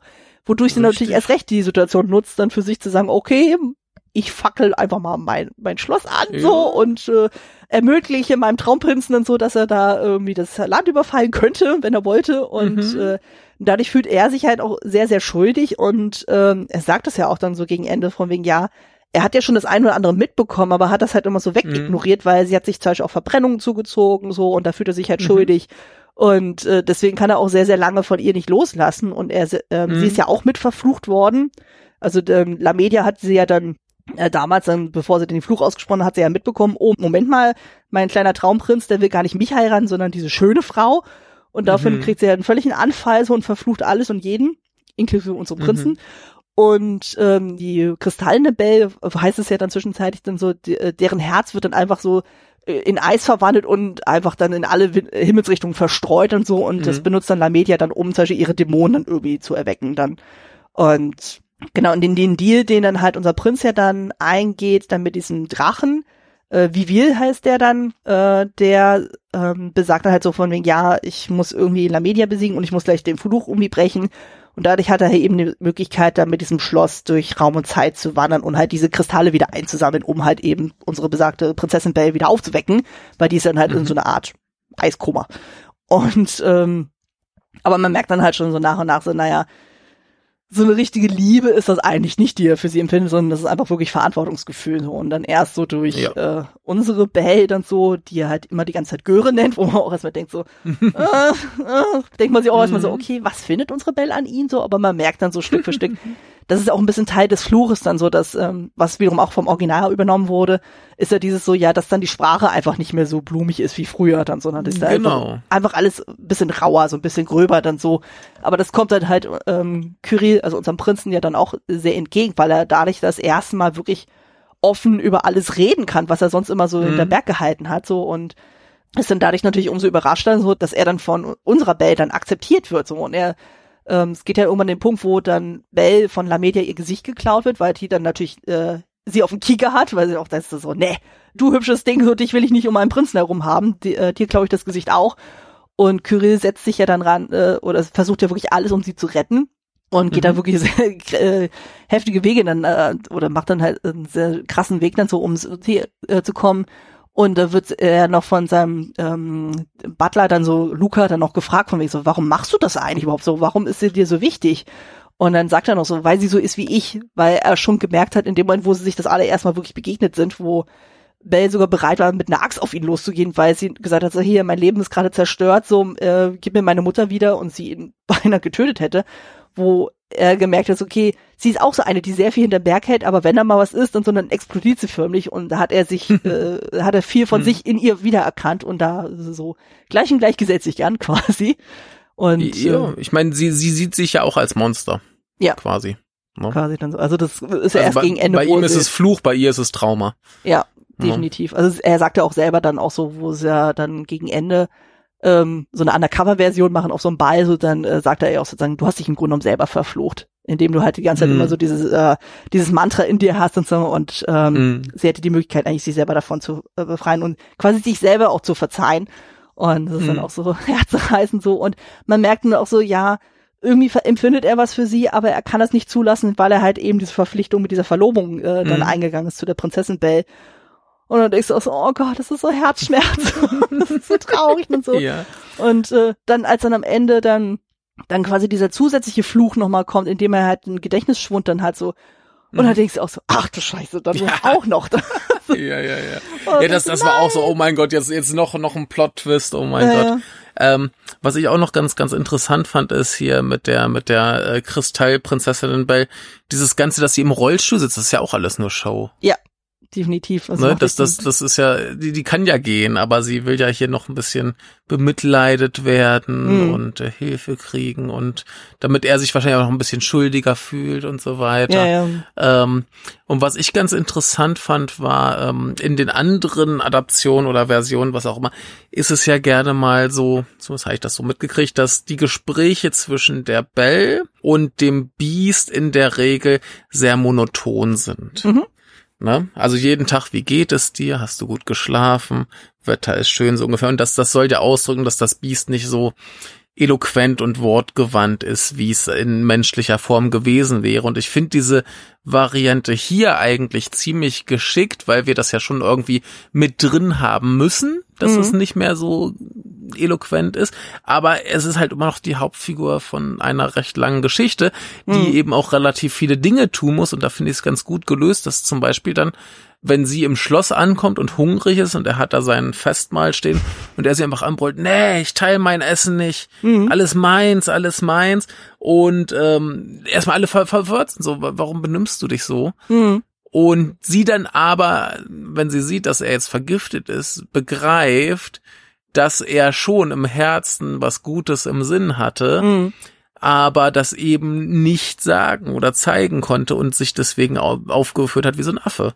Mhm. Und ähm, dass das, finde ich, kommt hier ganz gut rüber, dass sie eben durch sein, sein etwas wildes, unsittliches Benehmen Mhm. eben ausdrückt, dass er nicht mehr der charmante Prinz ist. Ja, der ist auch schon teilweise wirklich sehr rabiat dann auch. Also, Ja klar, aber überlege, du hättest jetzt die ganze Geschichte mit so einem Biest, was die ganze Zeit nur redet, so, oh, ja, ja, Mhm. hast du gut geschlafen, ja, ja. ja, dieses Devote dann so, das haben wir hier ja gar nicht. Ja, das fun funktioniert ja dann überhaupt nicht mehr. Ne? Ja. Also das, das fand ich hier sehr erfrischend, dass das einfach so, ein- so ein richtiger Krawall-Idiot ist. ja, so, aber irgendwie ist es auch witzig, irgendwie findet man den trotzdem ja cool so und man merkt ja auch so, Natürlich, ähm, natürlich. er, er wirkt zwar sehr grob dann so, aber ähm, ihm ist schon das Wohl seiner Leute dann auch sehr am Herzen dann so Mhm. gelegen und äh, indem er wirklich alles dran setzt, um diese Fluch zu brechen so und er dann auch sagte so, er kann es verstehen, dass die Leute versuchen ihn zu vergiften, um vielleicht irgendwie den Fluch zu brechen, weil keiner weiß ja so richtig, Mhm. wie das gut funktionieren kann und die haben ja auch noch so diese Deadline so von wegen okay ähm, von dem äh, von diesem Drachen dann so gesetzt, also äh, Teufelspacken in Anführungszeichen, wo gesagt wird, okay, wenn du bis dahin das nicht geschafft hast, dann äh, lösche ich alles aus so und ich, ich fresse deine Seele. Ich denke mir auch immer so, hups, ja, okay, da ist ja ein gewisser Zeitdruck auch. Also von daher Ja. kann sich ja äh, Kyrie auch jetzt nicht so die ewig Zeit lassen, so um das alles zu machen. Und die sind schon seit 200 Jahren unterwegs, wo ich auch so dachte, wow, das ist äh, Ne? Nicht gerade wenig. Wo man sich auch wiederum fragen könnte, okay, ist das vielleicht nicht ein zu großer Altersabstand zwischen unserem Beast und unserer Belle? Aber naja, timey-wimey ist es, äh, kann man vielleicht noch so ein bisschen ignorieren dann so, weil ja, so groß an Lebensweisheiten wie zum Beispiel ein Vampir hat, hat er jetzt anscheinend auch nicht so gew- gewinnen können, vermute ich jetzt mal. Also so rede ich mir vielleicht ein bisschen schön, gebe ich mal zu. Aber Ja, ach, äh, da, das, das wird ja zum Glück auch überhaupt nicht thematisiert. ja, Insofern spielt das ja einfach keine Rolle. Aber äh, das, das ist ja auch so, so generell so ein Ding, wenn wir von solchen Zeiten ausgehen, wo das jetzt spielt, hm, da waren ja auch Altersunterschiede kein, kein Thema. ja, So. also, aber es war schon, ich meine, da kommt ja auch noch das zu tragen ja, mit unserer Lamedia und mit unserem Beast dann so, Mhm. wo ähm, was ja eigentlich auch eine sehr tragische Geschichte ist. Eigentlich hatte sie ja gute Absichten Mhm. ja gehabt, hat sich um das Land gekümmert, alles schön, aber dann irgendwann wurden die Leute gierig und wollten dann ihre Mächte haben, Mhm. so dass sie dann irgendwann sogar eingesperrt wurde, sogar ihre Augen wurden dann irgendwie verschlossen, dass sie nichts mehr sehen kann. Aber zumindest der Prinz hatte sich ihre erbarmt und hat Mhm. sie immer wieder besucht und so und irgendwie, warum auch immer, hat der König ihr irgendwie eingeredet von wegen so, ja, eigentlich wollte er sie heiraten, aber er musste so eine Vernunftsehe einreden, aber dafür darf sie ja den Prinzen haben, wo ich auch so denke so, äh, okay, also Ja, König, ja. im Grunde ist er eigentlich schuld, er hatte den ganzen Bock Ja, missveranstaltet. natürlich. Also das, das, das war ja anscheinend auch dieser, dieser Eskalationspunkt, dass Ja. ähm, das Beast dann La Media fragte, ey, kannst du nicht hier meine Eltern umbringen? Hm, Was ja ein ziemlich herbes Ding ist. Ich meine, so im Kontext der Geschichte ergibt's dann irgendwann Sinn. Ja. Aber das ist ja so, so das Ding, wo sie dann sagt, ey, ich habe selbst das für dich getan hm. und du wolltest mich immer noch nicht. Definitiv. Ne? Also vor allem, ne, er sagte irgendwie so, ja, ich wollte meine Eltern stürzen, ohne mir selber die Hände schmutzig zu machen. Und ähm, Mhm. immer wenn sie gesagt hat, so, dass sie ihn liebt, so hat er nie was erwidert. Also es wird ja auch einfach klar, Mhm. dass er einfach da in dem Moment sehr feige war. Allerdings war er auch zu dem Mhm. Zeitpunkt wirklich sehr, sehr jung. Das muss man fairerweise dazu sagen. also, Und kein Ja. Biest. und kein Biest so. Und Ja. äh, ja, also es ist einfach. Also es ist schon wirklich sehr traurig, aber so wie ähm, Mhm. La Media dann letztendlich dann vorgegangen ist, dass es schon dann auch einfach sagt, so, okay, ihr könnt mich alle mal und hm, so und dann halt, wo sie dann halt so, so nach und nach so diese Intrige aufzieht, äh, dann so mit der Königin und mit der Geliebten und so und dann mit dieser Halle, mit diesen Gesichtern, wo ich dachte so, Game of Thrones lässt grüßen. Also, eins zu eins dieses. Bild. Allerdings, äh, weil da gibt's ja auch so dieses mit dem Gesichtertausch dann auch, ähm, allerdings in einem Ah, anderen okay. Kontext. Ich habe ich Das- hab keine Ahnung. Ach so, nee, es gibt dann nämlich sowas dann, ähm, gibt dann so, wie so eine Art Gemeindesekte, sowas und die machen dann halt so Gesichtertausch und so, aber das sind meistens so Richtung Assassinen Gilde mäßig Ah, okay. dann so. In der Richtung werden dann diese Gesichter benutzt. Und ähm, eine unserer Hauptfiguren wird dann nämlich da in der Hinsicht dann ausgebildet, dass sie auch in der Lage ist, dann Gesichter auszutauschen. Deswegen Ah, musste ich da sehr schmunzeln, als ich das in dem Manga gesehen hatte, ähm, Mhm. der nach äh, Game of Thrones dann erschienen ist, dachte ich so, na, vielleicht hat das einen Einfluss gehabt, wir wissen es nicht. Also Ja. und äh, ja, Ich, ich finde das ein tolles Konzept, dass diese böse Hexe eigentlich nur äh, ja Schönheitschirurgin ist. irgendwie schon. So finde find, ich finde ich ganz spannend. Auch so halt ja ja ich klaue da mal ein Gesicht, äh, verkaufe das dann weiter. Ja. Äh, auch auch irgendwie ganz ganz drollig. Ja. Also schlimm, aber ich ich finde es eine gute Idee.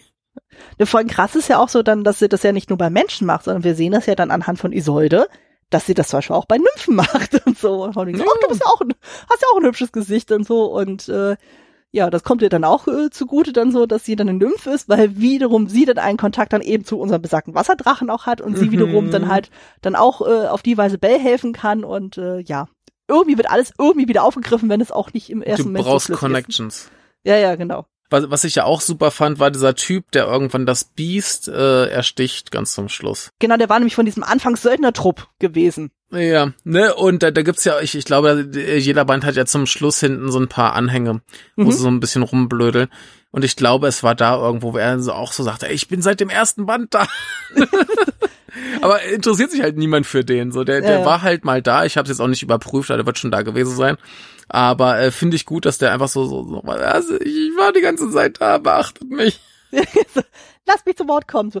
Naja, dann krieg, äh, genau, weil er denkt nämlich halt eben, dass jenes Biest ja dann damals irgendwie seine Heimat ausgelöscht hat und es stellt sich heraus, es Mhm. war ja eigentlich einer von Lamedias Handlangern gewesen. Und ähm, ja, dann wird's dann nochmal super verwirrend, weil dann der Doktor vom Biest, dann so der an den Idols dann irgendwie rumexperimentiert, der stellt sich dann raus, dass es ein ehemaliger äh, Typ dann aus dem Dorf von dem Söldner dann gewesen. Also ich glaube, Mhm. es war sogar der Herrscher dieses äh, Dings, aber der Genau. wurde damals verbannt und der klärt dann erst auf von wegen so, nee, nee, nee, unser Biest war das gar nicht und unser Söldner denkt sich so, ups, habe ich jetzt das falsche Biest erstochen dann so und ganz, ganz am Ende so gibt's ja noch so eine Redemption Arc so von ihm, so von wegen so, ja, ich suche extra das Schloss dann so und hm, ich wollte mich Mhm. entschuldigen und das Biest ist völlig fein, damit so voll, ja, ja, passt Jo. schon, komm her, bleib beim Essen und so. Das ist großartig. Das ist so schön und Was, was ich auch großartig finde, ist, wir hatten ja gesagt, dass quasi alle Figuren Minderwertigkeitskomplexe haben wegen Mhm. ihres Äußeren. Natürlich nicht der Doktor, der läuft ja immer rum mit so einer Vogelmaske Mhm. und darunter sieht er aber total super aus. Ist irgendwie 60, sieht aber aus wie hier der, der junge, äh, superschön Ding und äh, finde ich gut. Ja, stimmt. Neben Bell ist er, glaube ich, der Einzige, der halt nicht irgendwie diesen Fluch irgendwie dann hat. Also super Mhm. weird und so. Und ja. Äh, ja, es sind einfach so viele schräge Figuren da auch mit drin. Ich, Mhm. äh, auch allein die Schwester vom Beast, also Giselle. Ja, die ist großartig. Man denkt sich erst, so, oh Gott, was ist das für eine nervige Bratze? Aber Ja. ja. Ja, ich, ich meine auch, dass, dass sie zum Anfang, sie wollte ja auch schon Bell vom Schloss schmeißen. Ja. Na, also ein fliegendes Schloss, sie wollte sie runterschmeißen. Und ähm, das ist ja auch irgendwann nachvollziehbar. Hm. Ne, ich meine, ihre ganze Motivation ist ja, dass sie in den Butler verliebt ist, der Butler ist aber ins Biest verliebt. Da ist schon ne, äh, irgendwie so unmögliche Liebe am Laufen und Leid Mhm. für alle. Und sie will halt nicht, dass Bell sich in das Biest auch noch verliebt und noch mal Elend kommt. Mhm. Und das ist ja total plausibel. Das kann, kann man ja verstehen. Ja. Ne? Aber ich meine, dann Leute vom Schloss werfen ist halt auch nicht so fein. Ja, weil es wurde ja auch wie gesagt von wegen, naja, das Ding halt, die sind ja in verschiedenen Dimensionen unterwegs und es ist ja Mm. nicht unbedingt nachgewiesen, dass sie wirklich auch stirbt, wenn sie da runterstürzt, sondern kann ja sein, dass sie irgendwo weich landet. Aber Kann ja, sein, ja. kann sein. Kann aber es sich halt ja erst, auch vielleicht den Knöchel verstauchen, aber vielleicht ist Ja. er auch tot. wer weiß, wer weiß. Nee, aber es, ähm, ne, vor allem, es wirkt am Anfang so, dass sie ja so super eifersüchtig ist, dass sie sagt so, ich akzeptiere nur die eine Bell, dann so, also Verweis auf unsere Mhm. Prinzessin. Und dann, wo dann erst so nach und nach so rauskommt von wegen so, ja, ähm, sie möchte doch auch nicht, dass Bell unglücklich ist und dadurch hier- sich ja diese Mädchenfreundschaft ja auch bildet, wo ich denke so, oh, ist das schön Mhm. und so und äh, einfach so, du hast ja immer die ganze Zeit diesen kleinen Vogel dann so, der da rumzetert und Mhm. äh, Kyrie ist dann auch immer genervt von wegen so, du sperrst dich die ganze Zeit in dein Zimmer ein und gleichzeitig machst du ja Schabernack und hm, so und äh, muss immer ständig eingefangen werden so und er wundert sich auch noch so, warum Bell ständig auf sie reinfällt, weil ähm, Giselle sie ja immer wieder in irgendwelche Fallen dann am Anfang gelockt hat. So gegen Ende Mhm. macht sie es ja dann nicht mehr, dann nimmt sie die auch in Schutz. Und es ist einfach sehr, sehr wild auch. Und ja, also wie es passieren einfach so unglaublich witzige Sachen auch zwischenzeitlich, wo man auch denkt, so das bricht das ganze Düstere auch schon wieder sehr gut auf Mhm. dann. Und sei es einfach diese, nur diese Katzenmädchen, die sie äh, zum Putzen da. Äh, ja, vor das Mobbing hier. Was sogar wortwörtlich sogar gesagt wird, von wegen so, ja, okay, ist das so ein Anfangsmobbing dann erstmal so, wo das ein bisschen durchbrochen wird? Oder dann mhm. auch, wo dann der Söldnertrupp ja das erstmal auftritt, ähm, und das Biest dann zu schnappen und so, wo, äh, dann gesagt ja, du siehst genauso aus wie auf den Plakaten beschrieben und das und das und jetzt zählt alles auf so. Und der, äh, der Hauptmann ist ja auch eher korpulenter Natur und jetzt auch nicht im besten Zustand. Und das Biest dann auch sagt so von wegen so, ja, äh, pff, hm, äh, nur weil ich jetzt so aussehe, heißt das automatisch, dass ich dann halt böse bin. So, was ist denn mit dir dann so? Soll ich dann auch Schlussfolgern, dass du äh, faul bist und sonst irgendwas? Also dann halt sehr viel diese Reflexionen auch irgendwie zu tragen kommen, was ich auch sehr, sehr witzig finde. Mhm. Und äh, ja, also ich fand es dann auch spannend, so dass er halt, ähm, ja, was auch so diese ganze Liebesgeschichte auch betrifft, so, das wurde auch irgendwie Kaori Yuki auch irgendwie gesagt, so nach Ende des dritten Bandes von mir so, ja, irgendwie die Liebesgeschichte ist überhaupt noch nicht so richtig ersichtlich, so, wo ich mir denke, naja, eigentlich schon dann so, aber es ist anfangs ja, sehr einseitig dann äh, dargestellt. Mhm.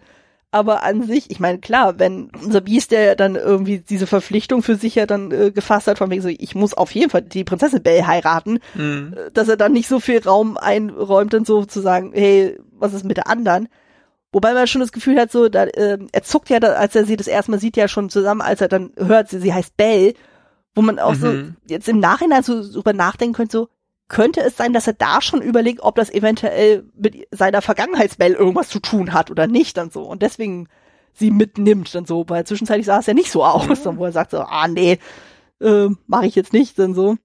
Ich dann nicht ja, ich nehme an, zumindest hat das irgendwie so ein so ein äh, wunden Punkt getroffen, so ach eine Belle und wat, äh, hm. was ne, nehmen wir mal mit, kann nicht schaden. Äh, die hat ja auch Probleme, aber ähm, ja, auch, ich meine, wenn du dir mal anguckst, was der so zu tun hat, mhm. also Fluch brechen und böse Zauberinnen äh, bekämpfen und so weiter, da bist du auch vielleicht ein bisschen zu beschäftigt, um dich direkt aufs nächste Mädchen zu stürzen. Ne? Mhm. Also ähm, kann man schon verstehen, äh, wenn du halt auch noch so eine äh, Verlobte hast. Ich meine, die ist ja auch schon 200 Jahre da quasi äh, versteinert oder mhm. verkristallisiert. Und wenn du dann 200 Jahre nicht mit der geredet hast, dann hast du wahrscheinlich auch die ganzen schlechten Punkte auch mal so ein bisschen ausgeblendet. Mhm oder?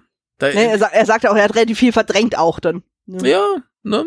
Behältst du die guten Aspekte so, ach ja, naja, war schon ganz schön, ne? Mhm. Als sie noch sich bewegen konnte.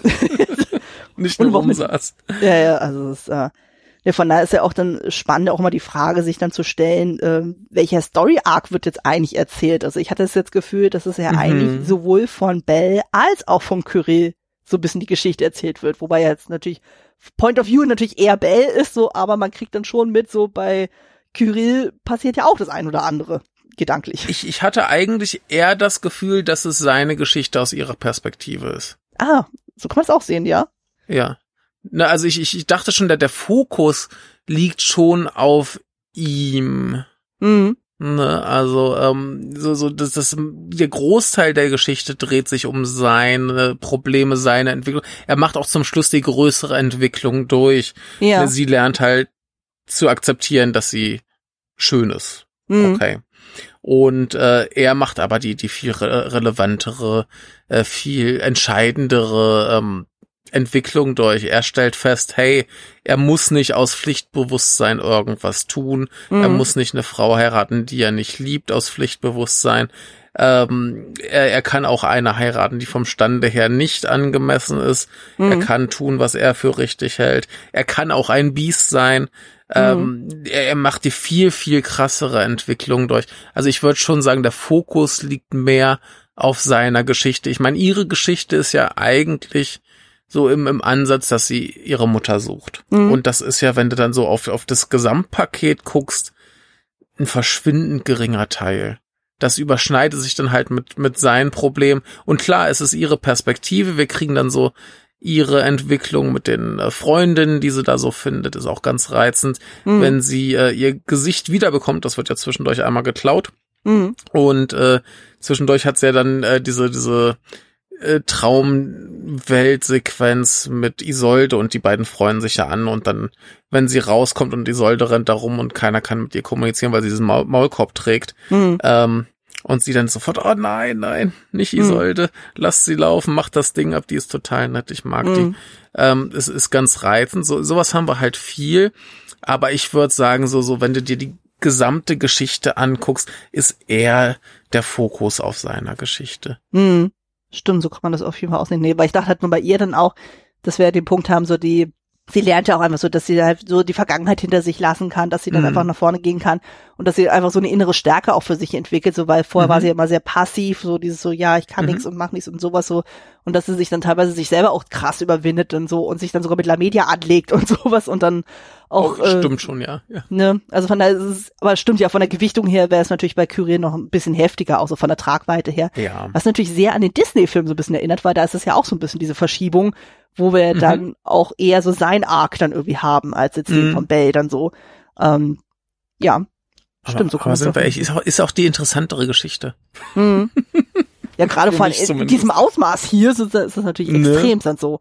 Und Ja. Was, ja auch wieder ein Kontrast ist ja zum Originalstoff dann so, wo ja halt der Fokus ja eher auf unserer Bell dann liegt dann so, die dann Mhm. lernt so, okay, ähm, schau hinter die Fassade und sehe das Gute in den Personen oder in den Wesen in dem Falle so und das haben wir hier ja gar nicht, weil Bell äh, realisiert ja wirklich sehr schnell so, dass es ja mit dem Biest ja, Ja. eigentlich was anderes äh, auf sich hat. Also sie hat natürlich anfangs so, so ihre Skepsis erstmal gehabt und so, weil er natürlich halt groß und monströs aussieht so, aber sie checkt dann Mhm. relativ schnell, das ist auch nur eine Schicht von vielen dann so, Mhm. aber Genau.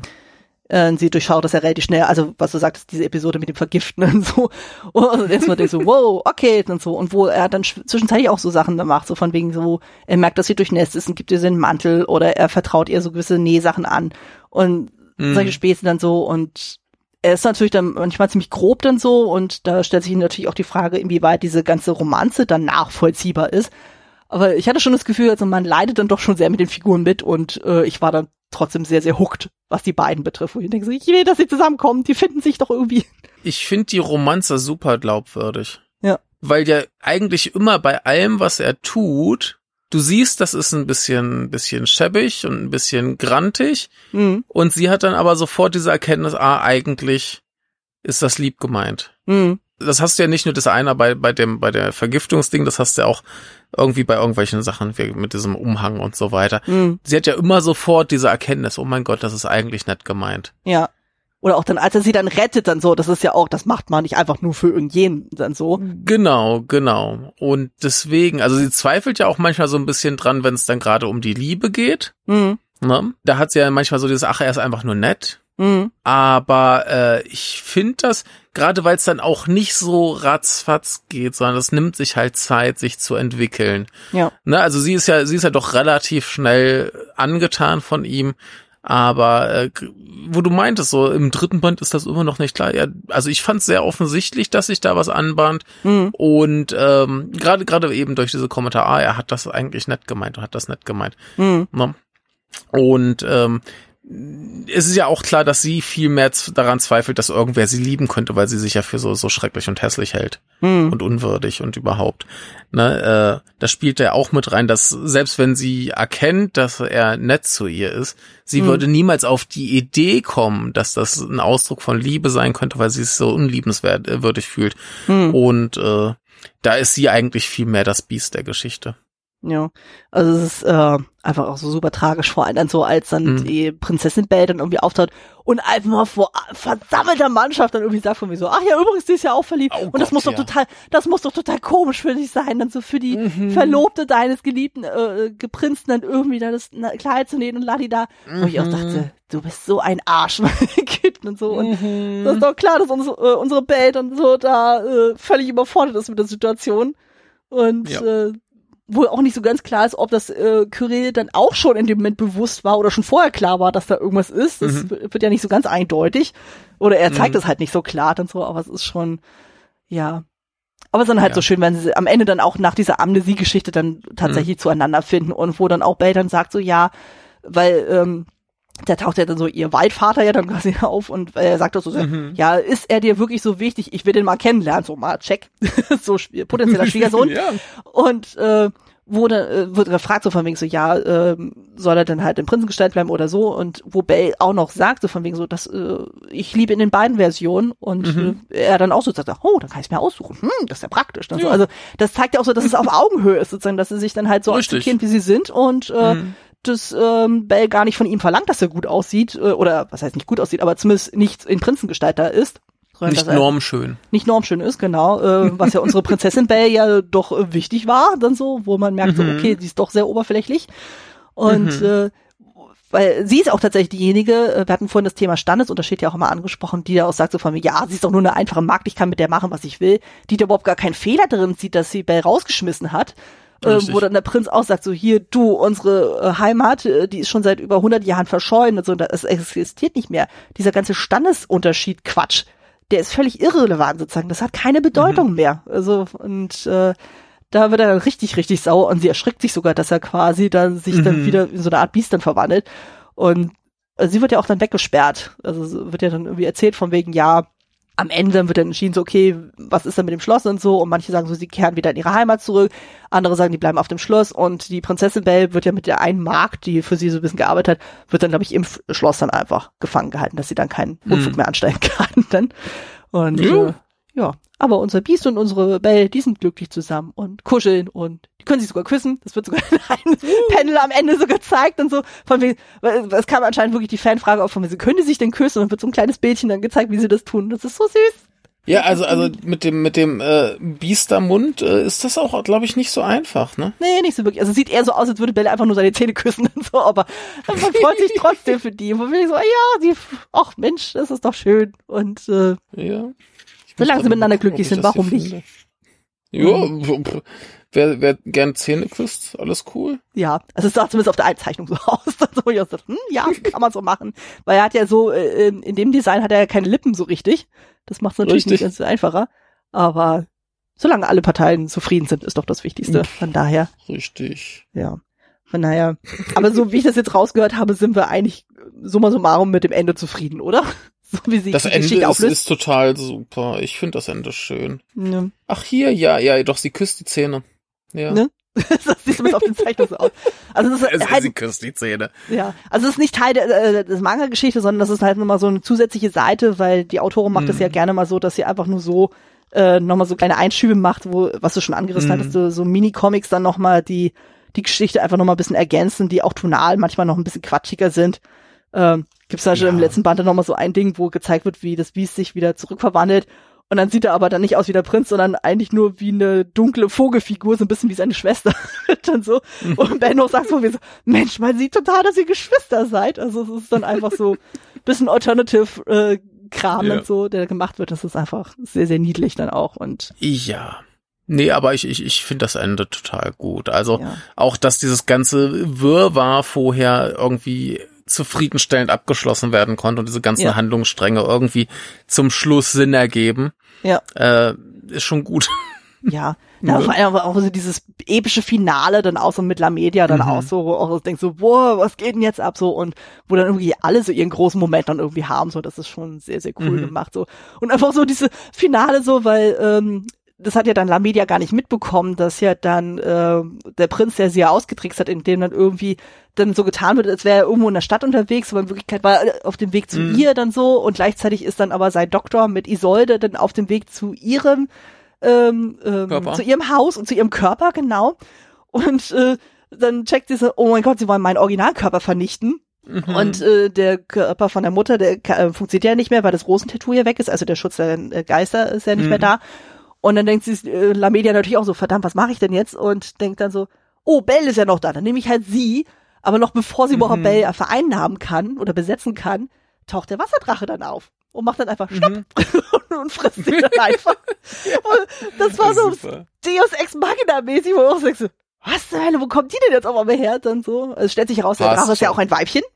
Und äh, mhm. das ist auch so wild dann irgendwie. Ja, das, das, das war ja dann auch quasi die Alternativbezahlung. Ja. Na, also der, der Drache hatte ja mit äh, dem Biest so diesen Pakt, hey, wenn du verkackst, dann kriege ich deine Seele, mhm. was ja bei denen anscheinend für die Fortpflanzung äh, dient, so genau. die Seelen von Menschen zu verschlingen oder was. Und äh, ja, dann hat's halt die genommen. Ist ja auch jo. okay. Ja. Kann man machen. Ja. Ja, super. Im Grunde hat ja dann Kyrie seinen Pakt ja erfüllt. Also er hat ja den Fluch ja dann gebrochen in dem Moment, wo er Lamedia besiegt hat. Von daher, und äh, damit äh, unser Drache Vivi äh, nicht leer ausgeht, dann nehmen wir einfach mal Lamedia, die ist ja da.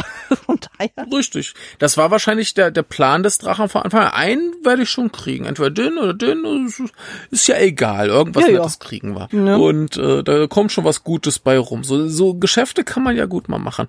Auf nee, aber da, da, da waren auch noch ein, zwei andere Sachen, wo, wo ich mir dachte, das ist ein bisschen willkürlich. Auch wenn die, die Kristallprinzessin Belle aufwacht.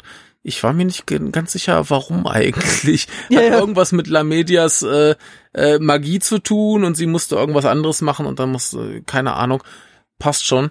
Ähm, aber manchmal hatte ich so das Gefühl, okay, jetzt, jetzt passiert irgendwas, einfach nur weil es passieren muss, Mhm. damit wir irgendwie zu dem Ergebnis kommen, was wir wollen. Also das ist total okay. Also an sowas störe ich mich überhaupt nicht. Hm. Ähm, ist so. Ja, äh, mit, mit der Prinzessin Belle, das war ja dann irgendwie so, ähm, Lamedia hatte ja Belles Gesicht ja dann geklaut und Belle hat es ja mit Hilfe von Kyrie dann geschafft, dann aus dieser Traumwelt, jenseits, Zwischenwelt-Dings ja irgendwie sich zu befreien und zeitweise nochmal Zugang zu ihr dann irgendwie zu haben, also zu Lamedia Mhm. selbst und schafft es sogar mit Hilfe dieses Kreuz ihr Gesicht zu verbrennen. Und daraufhin tickt Mhm. ja Lamedia so richtig aus dann so und sagt dann so von mir so, jetzt bin ich richtig, richtig sauer und will ihr vermitteln so, okay, wenn ähm, äh, unsere Belle soll auf gar keinen Fall Chancen haben bei unserem Prinzen und deswegen holt sie die ganzen Kristalle zu Ach, sich so und erweckt war's, damit ja. die Prinzessin, um ihr zu signalisieren, dass sie ein Nichts ist und dass sie ihre, ich, äh, dass sie niemandes würdig ist so und ihr quasi dann nochmal so ja eins So auszuwischen. rum war's, ja. Ne? ja. Es ist super Jetzt verwirrend, weil plötzlich es- wieder Sinn. Ja. ja, ja, ist, äh, man checkt das nicht sofort dann so, aber dann so nach und nach merkt man so, ah, okay. Ob sie dann mit der Prinzessin Belle dann noch im Nachhinein noch irgendwas vorhat, so, das wird ja nicht mehr so ganz klar. Wobei wahrscheinlich, äh, als sie dann diesen Masterplan ja am Ende hat, so, ich denk mal so dieses so, weil sie sagt ja auch irgendwie so, als dann dieser Fluch dann irgendwie, als sie diesen Fluch aussprechen will, wo dann irgendwie gesagt wird, so, ja, äh, alle, die keinen Vertrag mit mir abgeschlossen haben, die sollen halt, äh, deren Gesicht soll gestohlen werden. Also wahrscheinlich sollte dann Hm. die Prinzessin Belle damit betroffen sein im Nachhinein so. Ähm, man weiß es ja nicht, so weit kommt sie ja nicht, weil dann unsere Belle dann kommt und äh, alles zunichte macht. Ja, aber, aber Lamedia hat ja auch generell, ähm, sieht man ja auch bei diesem Königin-Komplott, was sie da schmiedet, die macht ja gern mal das eine, um dann die Leute direkt wieder zu hintergehen. Ja. Also äh, sie hat die jetzt wahrscheinlich erweckt, um sie dann später umzubringen. Ja, mit Sicherheit dann so. Also, Wird schon alles irgendwie entsorgt. Hauptsache Ja. die Leute leiden. ja. Und Hauptsache nur noch sie ist Ja. schön. Genau. Ne? Das ist ja auch schon. Na, das ist schon- Das ist echt eine traurige Ansicht, wenn man so drüber nachdenkt, so von wegen, dass man so auf sein Äußeres so krass fixiert ist, dass man der Meinung ist, Mhm. nur das ist der Grund, warum jemand mich nicht mag. Und egal Mhm. wie Kyrie auf sie einredet, die haben ja immer wieder mal so Gespräche miteinander, weil Lamedia mit ihm mal reden will und äh, ähm, er noch versucht irgendwie so ihr das klar zu machen, von wegen, hey, du, nee, so funktioniert der Spaß nicht. Das hat mit Äußerlichkeiten nichts zu tun. Das hat Ja. andere Gründe, dass ich den nicht will. Ja, ja, also ist äh, natürlich auch gemein. Ja, also das, äh, und sie checkt das dann auch einfach nicht so und das ist einfach Mhm. super tragisch dann auch irgendwie. Und äh, ja, aber dass sie dann auch gleichzeitig dann so, so einen Hass gegenüber anderen Frauen dann schiebt, oder denke ich mir so, oh, das ist auch schon heftig, aber dann, Naja, aber, aber wenn sich dein, dein ganzes Selbstwertgefühl nur auf Äußerlichkeiten bezieht, hm, dann sind natürlich alle, die schöner sind als du, äh, der Feind. ne? Ja. Die kriegen das, was du nicht kriegst. das stimmt natürlich. Also man will immer das, was die anderen haben. so aus Prinzip. Das Genau. Nachbars Grasen, äh, Gras ist immer grüner. Genau. Der gießt halt besser. Ja, äh, von daher. nee, aber am Ende geht ja zum Glück ja alles gut aus, zumindest für unsere Belle Mhm. und unseren Prinzen und so. Und dann ist alles schön. Und äh, ja, Lamidia kriegt ihre verdiente Strafe.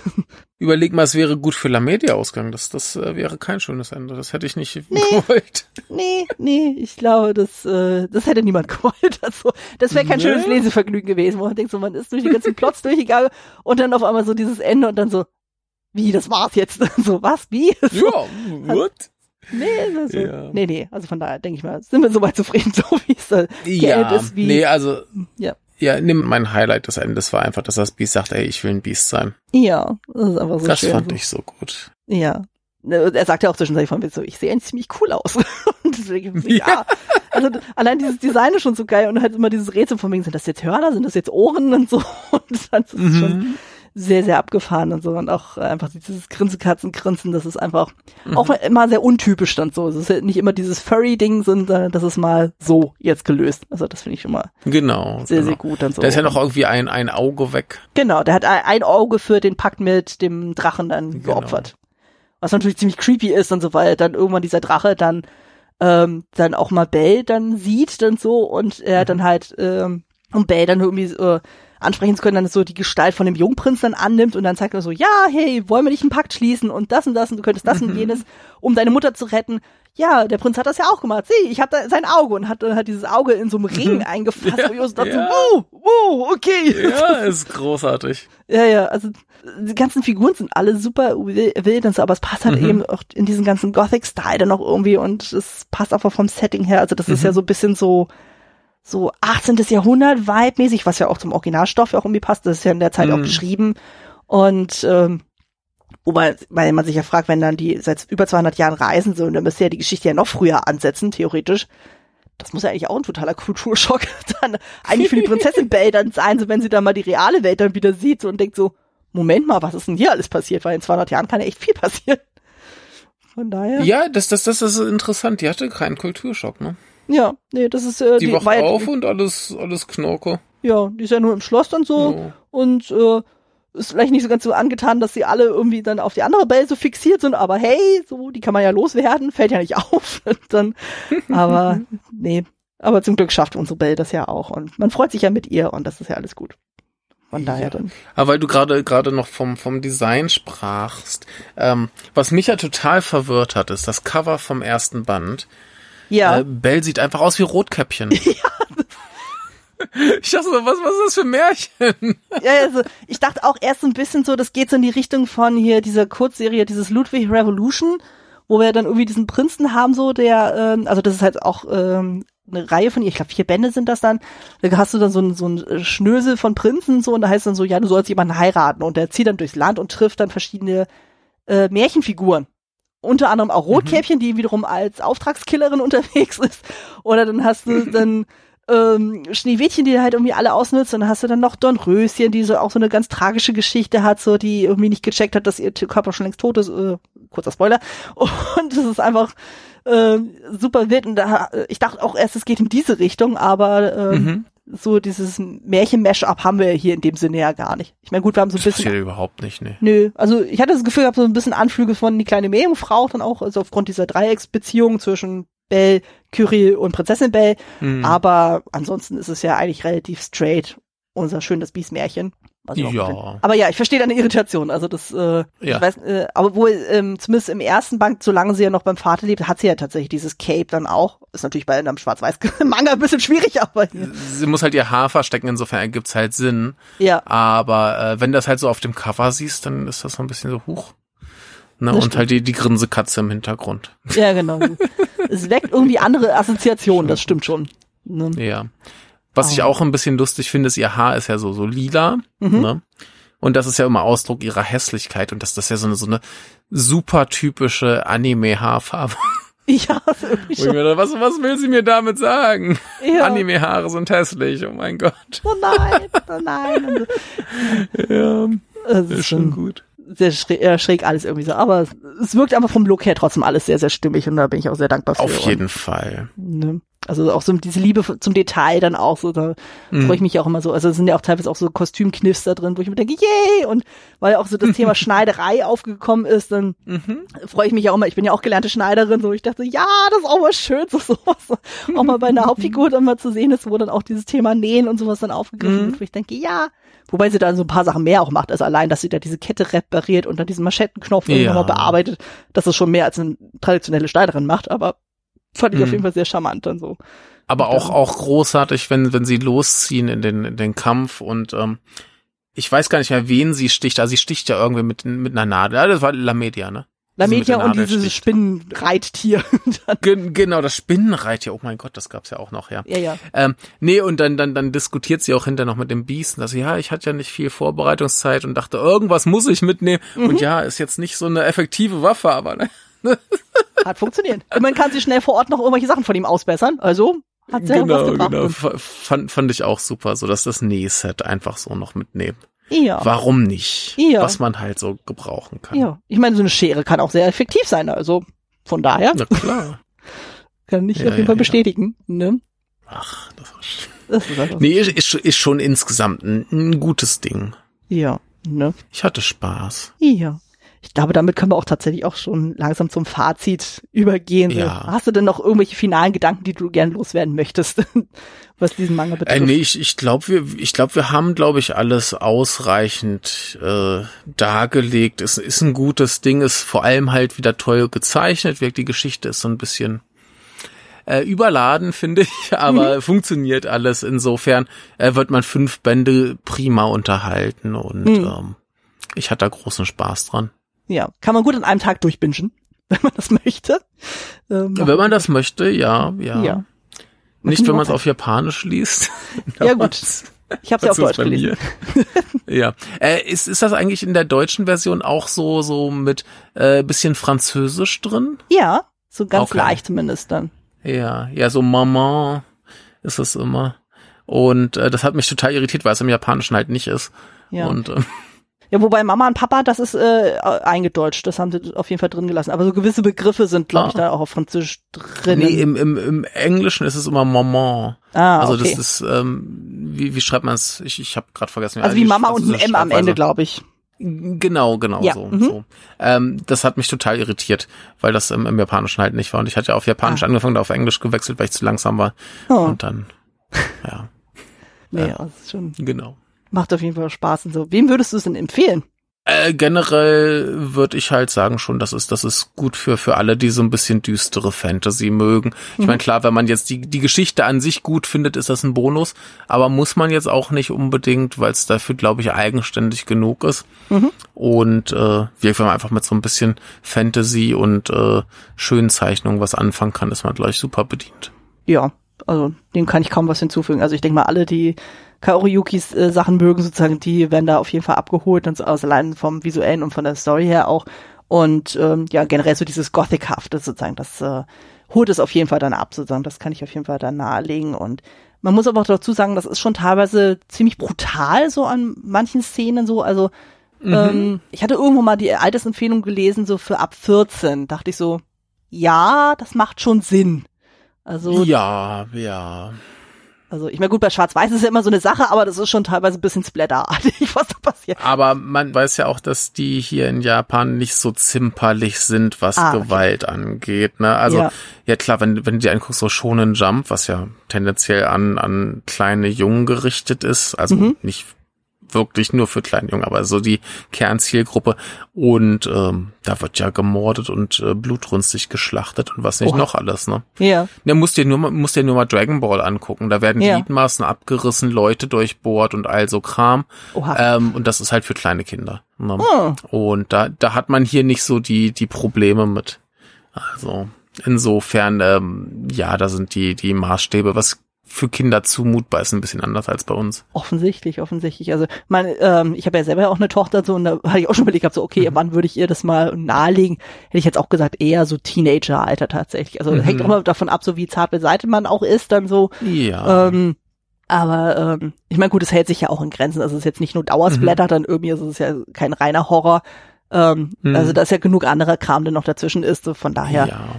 Kann man das ja dann für, für sich dann abwägen. So, aber so, Ja, so Grundschulalter würde ich jetzt eher sagen, nicht so. Teenager schon eher. Teenager ist, ist sicherer. Äh, aber wo, wo du das gerade sagst, da fand ich mal ganz großartig einen Freund von mir, der hatte halt sein erstes Kind. Mhm. Und solange das halt so, so richtig Kleinkind war, haben sie sich noch nicht so drum geschert, was sie so gerade im Fernsehen gucken. Mhm. Ne, so, das Kind versteht das ja sowieso noch nicht. Mhm. Und dann irgendwann haben sie äh, Walking Dead geguckt und Oh, gucken so aufs Kind und merken, so langsam begreift er, was da vor sich geht. Wir Mhm. sollten das nicht mehr gucken. oh, oh, das ist hart. Ja, naja, ich meine, ne, wir so, so ganz zu Anfang, wenn es noch so, so ganz frisch ist, Mhm. da interessiert sich das ja nicht dafür. Ne? Dann Ja. ist das vielleicht nicht so laut und dann lässt du es halt so nebenbei ein bisschen laufen. Das Kind guckt da gar nicht hin. So, Mhm. egal. Aber dann äh, hat er das schon so ein bisschen fixierter auf dem Fernseher geguckt und so, ah, Zombies. Ja, nee, da sind wir wirklich sehr, sehr vorsichtig. Also ähm, Mhm. bei uns ist es halt so, dass wir das tatsächlich wirklich aktiv begleiten müssen, um zu schauen, so, okay, Mhm. weil es gibt ja auch ganz häufig mal irgendwelche Situationen, wo wir uns dann denken, so, das ist eigentlich relativ trivial, in Anführungszeichen und so, also halt Mhm. eigentlich auf ein Kinderpublikum. Aber wir merken bei unserer Tochter dann trotzdem schon so, okay, auf was reagiert sie und was auf reagiert sie nicht. Mhm, Also da klar, sind wir wirklich sehr, klar. sehr vorsichtig. Bei anderen Sachen sind Ja. wir da schon ein bisschen entspannter. Also äh, sie ist ja dreieinhalb sozusagen und wir haben zum Beispiel mit ihr schon die kleine Hexe gelesen. Und ähm, Mhm. das ist ja zum Glück sehr episodenhaft ja auch geschrieben. Und äh, dann sagt sie halt auch entsprechend, was möchte sie jetzt gerne oder nee, hören oder nicht. Und wenn sie merkt dann so, nee, das ist ihr zu viel, dann sagt sie das dann auch entsprechend. Und Mhm, ist ähm, ne, so begleiten wir das auch entsprechend so. Und äh, ich bin mal gespannt, ob sie dann auch mal irgendwann eine Manga-Anime-Phase dann haben wird. Also wir freuen uns schon sehr, wenn nicht? ja, also ähm, gesagt, mein und ich sind ja beide dann halt so mit Mangas und Animes extremst aufgewachsen und so. Also von daher wird Mhm. sie davon auf jeden Fall geprägt werden. Also allein wenn es dann Richtung Miyazaki geht, freuen wir uns schon sehr. Das wird super. also zumindest von der Erzählung her kennt sie schon Ponyo und Totoro. Sehr gut. Hat sie als äh, Gute Nachtgeschichte schon mal erzählt bekommen. So Kikis Mhm. kleiner Lieferservice hatte ich mal versucht, habe aber gemerkt, das ist zu episodenhaft, um daraus eine richtige Gute Nachtgeschichte zu erzählen. Das funktioniert dann noch nicht. Mhm. Aber äh, sie kennt Totoro, sie kennt Satsuki, sie kennt Mei, sie kennt Ponyo und Sosuke. Also das sind ja alles schon Begriffe und äh, da sind wir schon sehr Ja. gespannt. Aber da müssen wir wahrscheinlich noch ein bisschen warten, weil allein Ponyo geht zwei Stunden. Das ist echt lang. Ja, ja, ja. Ja, Das äh, kommt dann noch. Aber das äh, ist schön. ja. ja. Ja, aber man, man kommt ja heutzutage glaub ich, als Kind nicht drum rum, mit Manga und Anime Kontakt zu haben. Also war, war ja, war ja zu unseren Zeiten damals schon schwierig. Hm. Ja. Ich fand das ja super. Ähm, jetzt sind wir hier ganz, ganz vom eigentlichen Thema weg, aber egal. Ähm, als ich Kind war, ne, da, äh, mein Bruder, der hat halt auch so, genau wie ich, alles mögliche an Zeichentrick geguckt, was es halt gab, ne? Mhm. Und damals warst du dir ja nicht so bewusst, woher das kam. So, Mhm. War ja nicht so ein Ding. Ich glaube, mein erster Anime, wo mir klar war, das ist jetzt was Japanisches, war Mila Superstar, weil das offensichtlich in ja. Japan spielt. Ach Ne? ja. Nostalgie, Und, Nostalgie. ähm, ja. Großartig, großartig. Ich habe das auch irgendwann noch mal geguckt und festgestellt, in der ersten Folge ist Mila so ein richtig schlimmes Biest. Aber wir haben die ersten drei nochmal geguckt und da dachten wir so, boah, die Mhm. müssen alle auf Drogen gewesen sein. Also die sind so aggro zueinander. Das war richtig heftig. Großartig. Ja, ähm, aber jedenfalls, mein, mein Bruder guckt den ganzen Kram auch und dann irgendwann Jahre, Jahre später, ach, so, ah, diese, diese Jugend von heute, wie das halt so alte Menschen so sagen, ne? Mhm. Die, die haben, die haben es ja nicht so gut, die haben nicht so gute äh, Zeichentrickserien wie wir damals, ne? Mhm. Irgendwie, die haben jetzt hier nur diesen Japaner-Kram, dieses Pokémon und Dragon Ball und das ist ja alles nicht gut. Ja. Und gucke ich hier und sag so, was hast du denn als Kind geguckt? Äh, Saber Rider, Captain Future, Vicky, Heidi, das ist alles Japanerkram. Ja. Ne? Biene Maya. genau, Biene Meier. Und äh, ja, das, deswegen, da, da war es einem vielleicht nicht so bewusst, aber du konntest ja schon nicht, nicht Anime schauen, wenn du ein Kind was ein Zeichentrick gucken wolltest. Da war ja immer irgendwas dabei. Ja. Ne? Und äh, heute ist ja eher noch, noch viel schlimmer, da kommst du ja gar nicht mehr drum rum. Mhm. Ja, aber ich glaube, es macht dann schon Sinn, das dann auch entsprechend auch ein bisschen zu begleiten. Also äh, ich bin ja Ja, völlig jeden unvoreingenommen damals an das Thema rangegangen, meine Eltern hatten damit überhaupt nichts zu tun. Aber ich denke mal, halt Mhm. so dadurch, dass mein Mann und ich da beide entsprechender geprägt sind, können wir das dann, Mhm. glaube ich, ein bisschen besser dann auch dann einschätzen und sagen, okay, das könnte eher was für unsere Tochter sein, das eher nicht so. Also wir haben zum Mhm. Beispiel damals, als wir zusammengekommen sind, haben wir unabhängig voneinander ähm, ja, die Manga-Reihe Kamikaze Kaito-chan äh, uns zugelegt. So, ich dachte, oh Aha, ja, ja, ja, schön. ja. Steht immer noch bei uns im, Schri äh, im Schrank. Also so ein Mhm. paar Mangas hatte ich ja irgendwann aussortiert, aber zumindest Ancient Sanctuary, Ludwig Revolution, diese Reihe jetzt und äh, Kamikaze Kaito-chan stehen bei uns noch im Regal. Meine Sailor Moon-Dinger sind alle auseinandergefallen. Die habe ich einfach Oh. anscheinend irgendwann zu sehr durchgenudelt, also zu häufig gelesen, dann sind die Seiten irgendwann rausgefallen. Ja. Muss ich hatte schon überlegt gehabt, das mir nochmal neu zu kaufen, aber ich dachte mir so, naja, ich Mhm. warte einfach, bis meine Tochter ein bisschen größer ist und dann kann ich ihr mal das Mhm. erste, äh, den ersten Manga zeigen. Dann auch in richtiger Mhm. Lesrichtung, weil meine Edition damals war ja noch in westlicher Gespiegelt. Lesrichtung gespiegelt. Das war super ja, verwirrend. Ja. Und ähm, ja, mal gucken, wie das wird und ähm, mal schauen, ob sie da auf den Zug dann noch aufspringt oder ob sie dann sagt so, nee, das geht gar nicht, das ist überhaupt nicht mein Medium. Das ist dann auch okay, aber zumindest kann man es ja entsprechend auch begleiten. Auch Pokémon wird auf jeden Fall ein Thema, da bin ich mir sehr, sehr sicher. Ja, ja, ja. Nee, das ist das Schöne, auch das, das Gefährliche bei Manga und Anime ist ja, dass es wirklich für jede noch so kleine Nische irgendwas gibt. Also Oh kann ja. mir niemand erzählen, dass man kein äh, Manga oder Anime findet, der Hm. einem gefällt. Das ist, glaube ich, unmöglich, weil es so viel gibt. Hm. Und da, da wird wirklich alles bedient, was es halt dann, wenn du so kleine Kinder hast, auch ein bisschen gefährlich macht, weil du da eben ganz schnell was findest, was nicht für kleine Kinder geeignet ist. Hm. Äh, ne? Ja, deswegen machen wir die Vorsichtung und gucken dann so, okay, was genau, äh, Film genau. ist gut oder Besser, nicht. besser Also, mal checken. ja, ich meine, irgendwann Ja. zum Beispiel, was wir auch dann zeigen wollen, ist ja dann hier Full Metal Alchemist Brotherhood. Das ist ja mein persönlicher Lieblingsanime mittlerweile. Also zumindest von den Serien her so. Ist natürlich auch Mhm. ein ziemliches Brett von dieser Serie, aber es ist schon ziemlich geil. Mhm. Und ähm, mein Mann hatte re- zwischenzeitlich auch relativ viel über Amazon Prime dann so Animes dann guckt, aber da merkt Mhm. man auch schon teilweise, das ist teilweise sehr generisch dann irgendwie geworden so und ähm, Ja, es, es gibt fur halt auch furchtbar, furchtbar viel Scheiß. Ja, definitiv. Wo ich dann irgendwann gedanklich rausgestiegen bin, wo ich denke, nee, mach du mal, aber nee. Ja, ja, ja. Nee, das, das ist ja, also ich meine halt allein bei der Masse, die es gibt und ähm, heutzutage ist ja auch die, die Nachfrage aus dem Ausland enorm und alle so, hey, gibt uns doch mal mehr. Hm. Klar, da, da wird unglaublich viel, viel Müll produziert. Hm, definitiv. Na, aber äh, ein paar Perlen findest du halt auch immer. Ja, auf jeden Fall. Naja, und gerade so beim Anime dann so, jetzt zuletzt ja mit Bell, so war ich auch schon sehr angetan, also obwohl es da auch so Punkte gab, so, die wir auch im äh, Podcast gesprochen haben, wo wir denken, na, hätte man vielleicht auch anders lösen können, aber gut. Und dann halt äh, Studio Ghibli ist ja, oder Ghibli ist ja halt auch bei uns ein heißes Thema äh, hier in dem Haushalt, von Mhm. daher mal schauen, wie das wird. Und äh, naja, und jetzt auch mit, Ja. äh, mit dieser Manga-Reihe, die wir jetzt auch besprochen haben, in ausführlicher Länge sozusagen, denke ich mal, ähm, bieten wir auch genug Stoff, den man auch irgendwie anbieten könnte zu lesen. Von daher, Ja. ähm, genau, dann würde ich auch sagen, dann kommen wir auch so ganz langsam zu Ende, aber vorab natürlich Ganz die- langsam. Ganz langsam. aber es gibt natürlich nochmal die finale Frage, wie für jeden Gast, äh, Gästin. Ähm, was Ja. ist denn deine Lieblingsadaption des Märchens? Also egal welches Medium dann auch so. Und falls die bis dato noch nicht gibt, ähm, was wäre denn so deine Traumadaption, die du gerne hättest, wenn du sie selber gestalten könntest, egal in welcher Konstellation? Oh, oh Gott, oh Gott, da, da wäre ich jetzt spontan überfragt, aber ähm, ich habe es vorhin schon anklingen lassen. Ich habe in Vorbereitung auf diese Folge nochmal eine äh, Verfilmung gesehen, die ich tatsächlich ganz, ganz grandios fand. Mhm. Und zwar ist das äh, die tschechische Version von 78. Mhm. Auf Englisch heißt er einfach nur Beauty and the Beast. Kennst du den?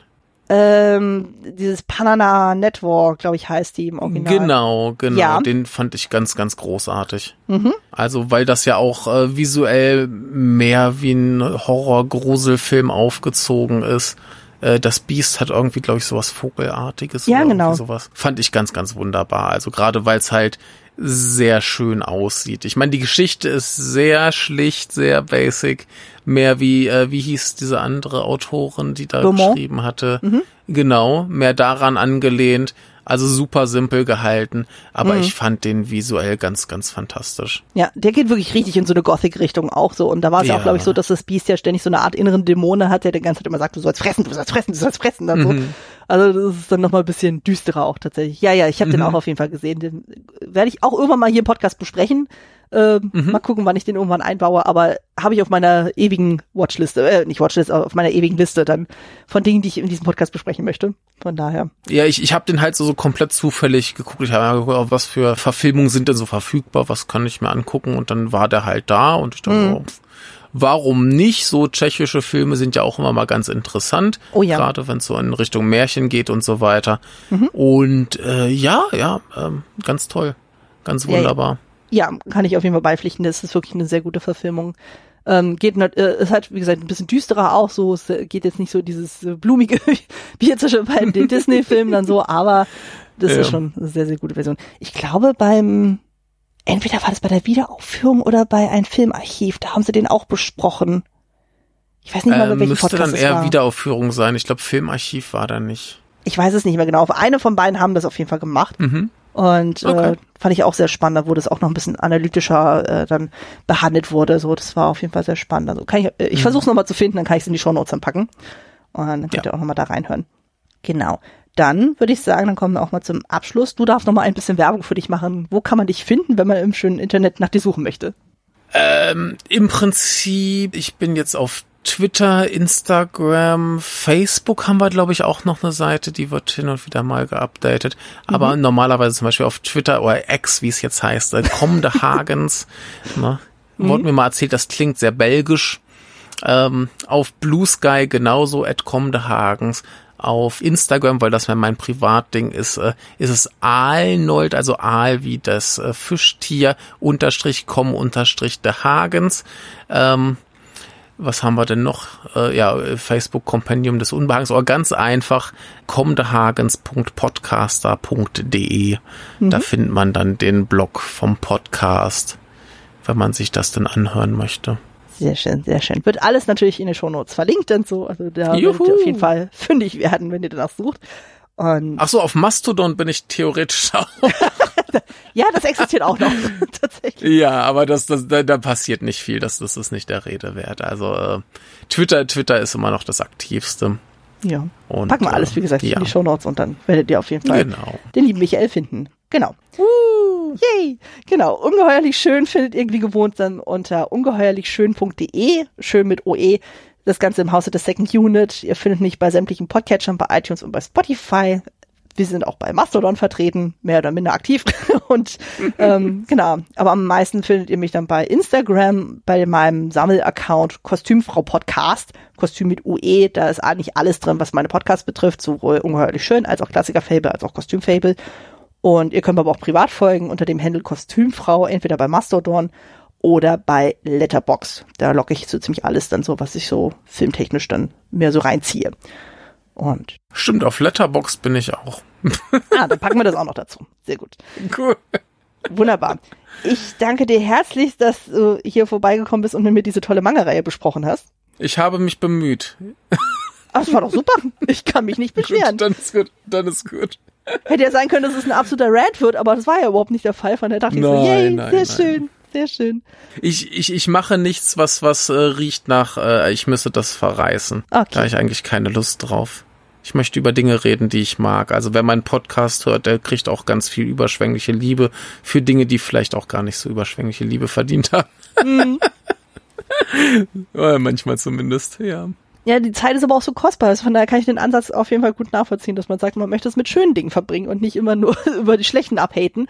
Von daher. Ja, ich, ich meine, wir, wir haben ja auch damals die schlechte Idee gehabt, äh, bei der ersten Staffel Star Trek Discovery jede Folge einzeln zu besprechen und das war ein Desaster, oh. weil ich es äh, so gar nicht mochte.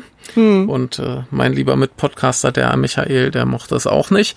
Und ähm, ja, seitdem haben wir nie wieder über Star Trek im Podcast geredet, glaube ich. Mhm. aber normalerweise versuchen, was mit schönen Dingen zu füllen. Ja, ist doch wunderbar. Genau. Könnt ihr auch entsprechend in seinem Podcast dann reinhören so, und euch ein Bild davon machen. Unter anderem jetzt so von dem kommenden Miyazaki-Film. so. Könnt ihr mal reinhören, wenn ihr euch äh, spoilern lassen wollt. Ne? Ja. Aber ich, ich habe auch garantiert so viele Sachen übersehen und nicht verstanden. Ähm, denn der ist vollgestopft mit Dingen, die man äh, verstehen könnte, wenn man es, äh, wenn man befähigt ist. Hm, ich lasse mich überraschen. Also wir müssen ja uns noch ein bisschen gedulden hier zum Zeitpunkt der Aufnahme. Ja. Aber wenn er dann kommt, freue ich mich auch schon sehr, sehr drauf. Es ist ein sehr vielschichtiger Film, äh, nichts für dein kleines Kind. Ja, ja. Ne, davon bin ich ja ausgegangen, dass es ja dann noch eher ja. ein etwas anspruchsvollerer Miyazaki dann sein wird, im Gegensatz zu Ponyo und Totoro. genau, genau. Von daher. Genau. Ich hoffe, ihr da draußen hattet beim Zuhören genauso viel Spaß wie wir beim Aufnehmen und ich hoffe, ihr hört auch beim nächsten Mal wieder rein. Bis dahin, macht es gut und tschüss. Tschüss.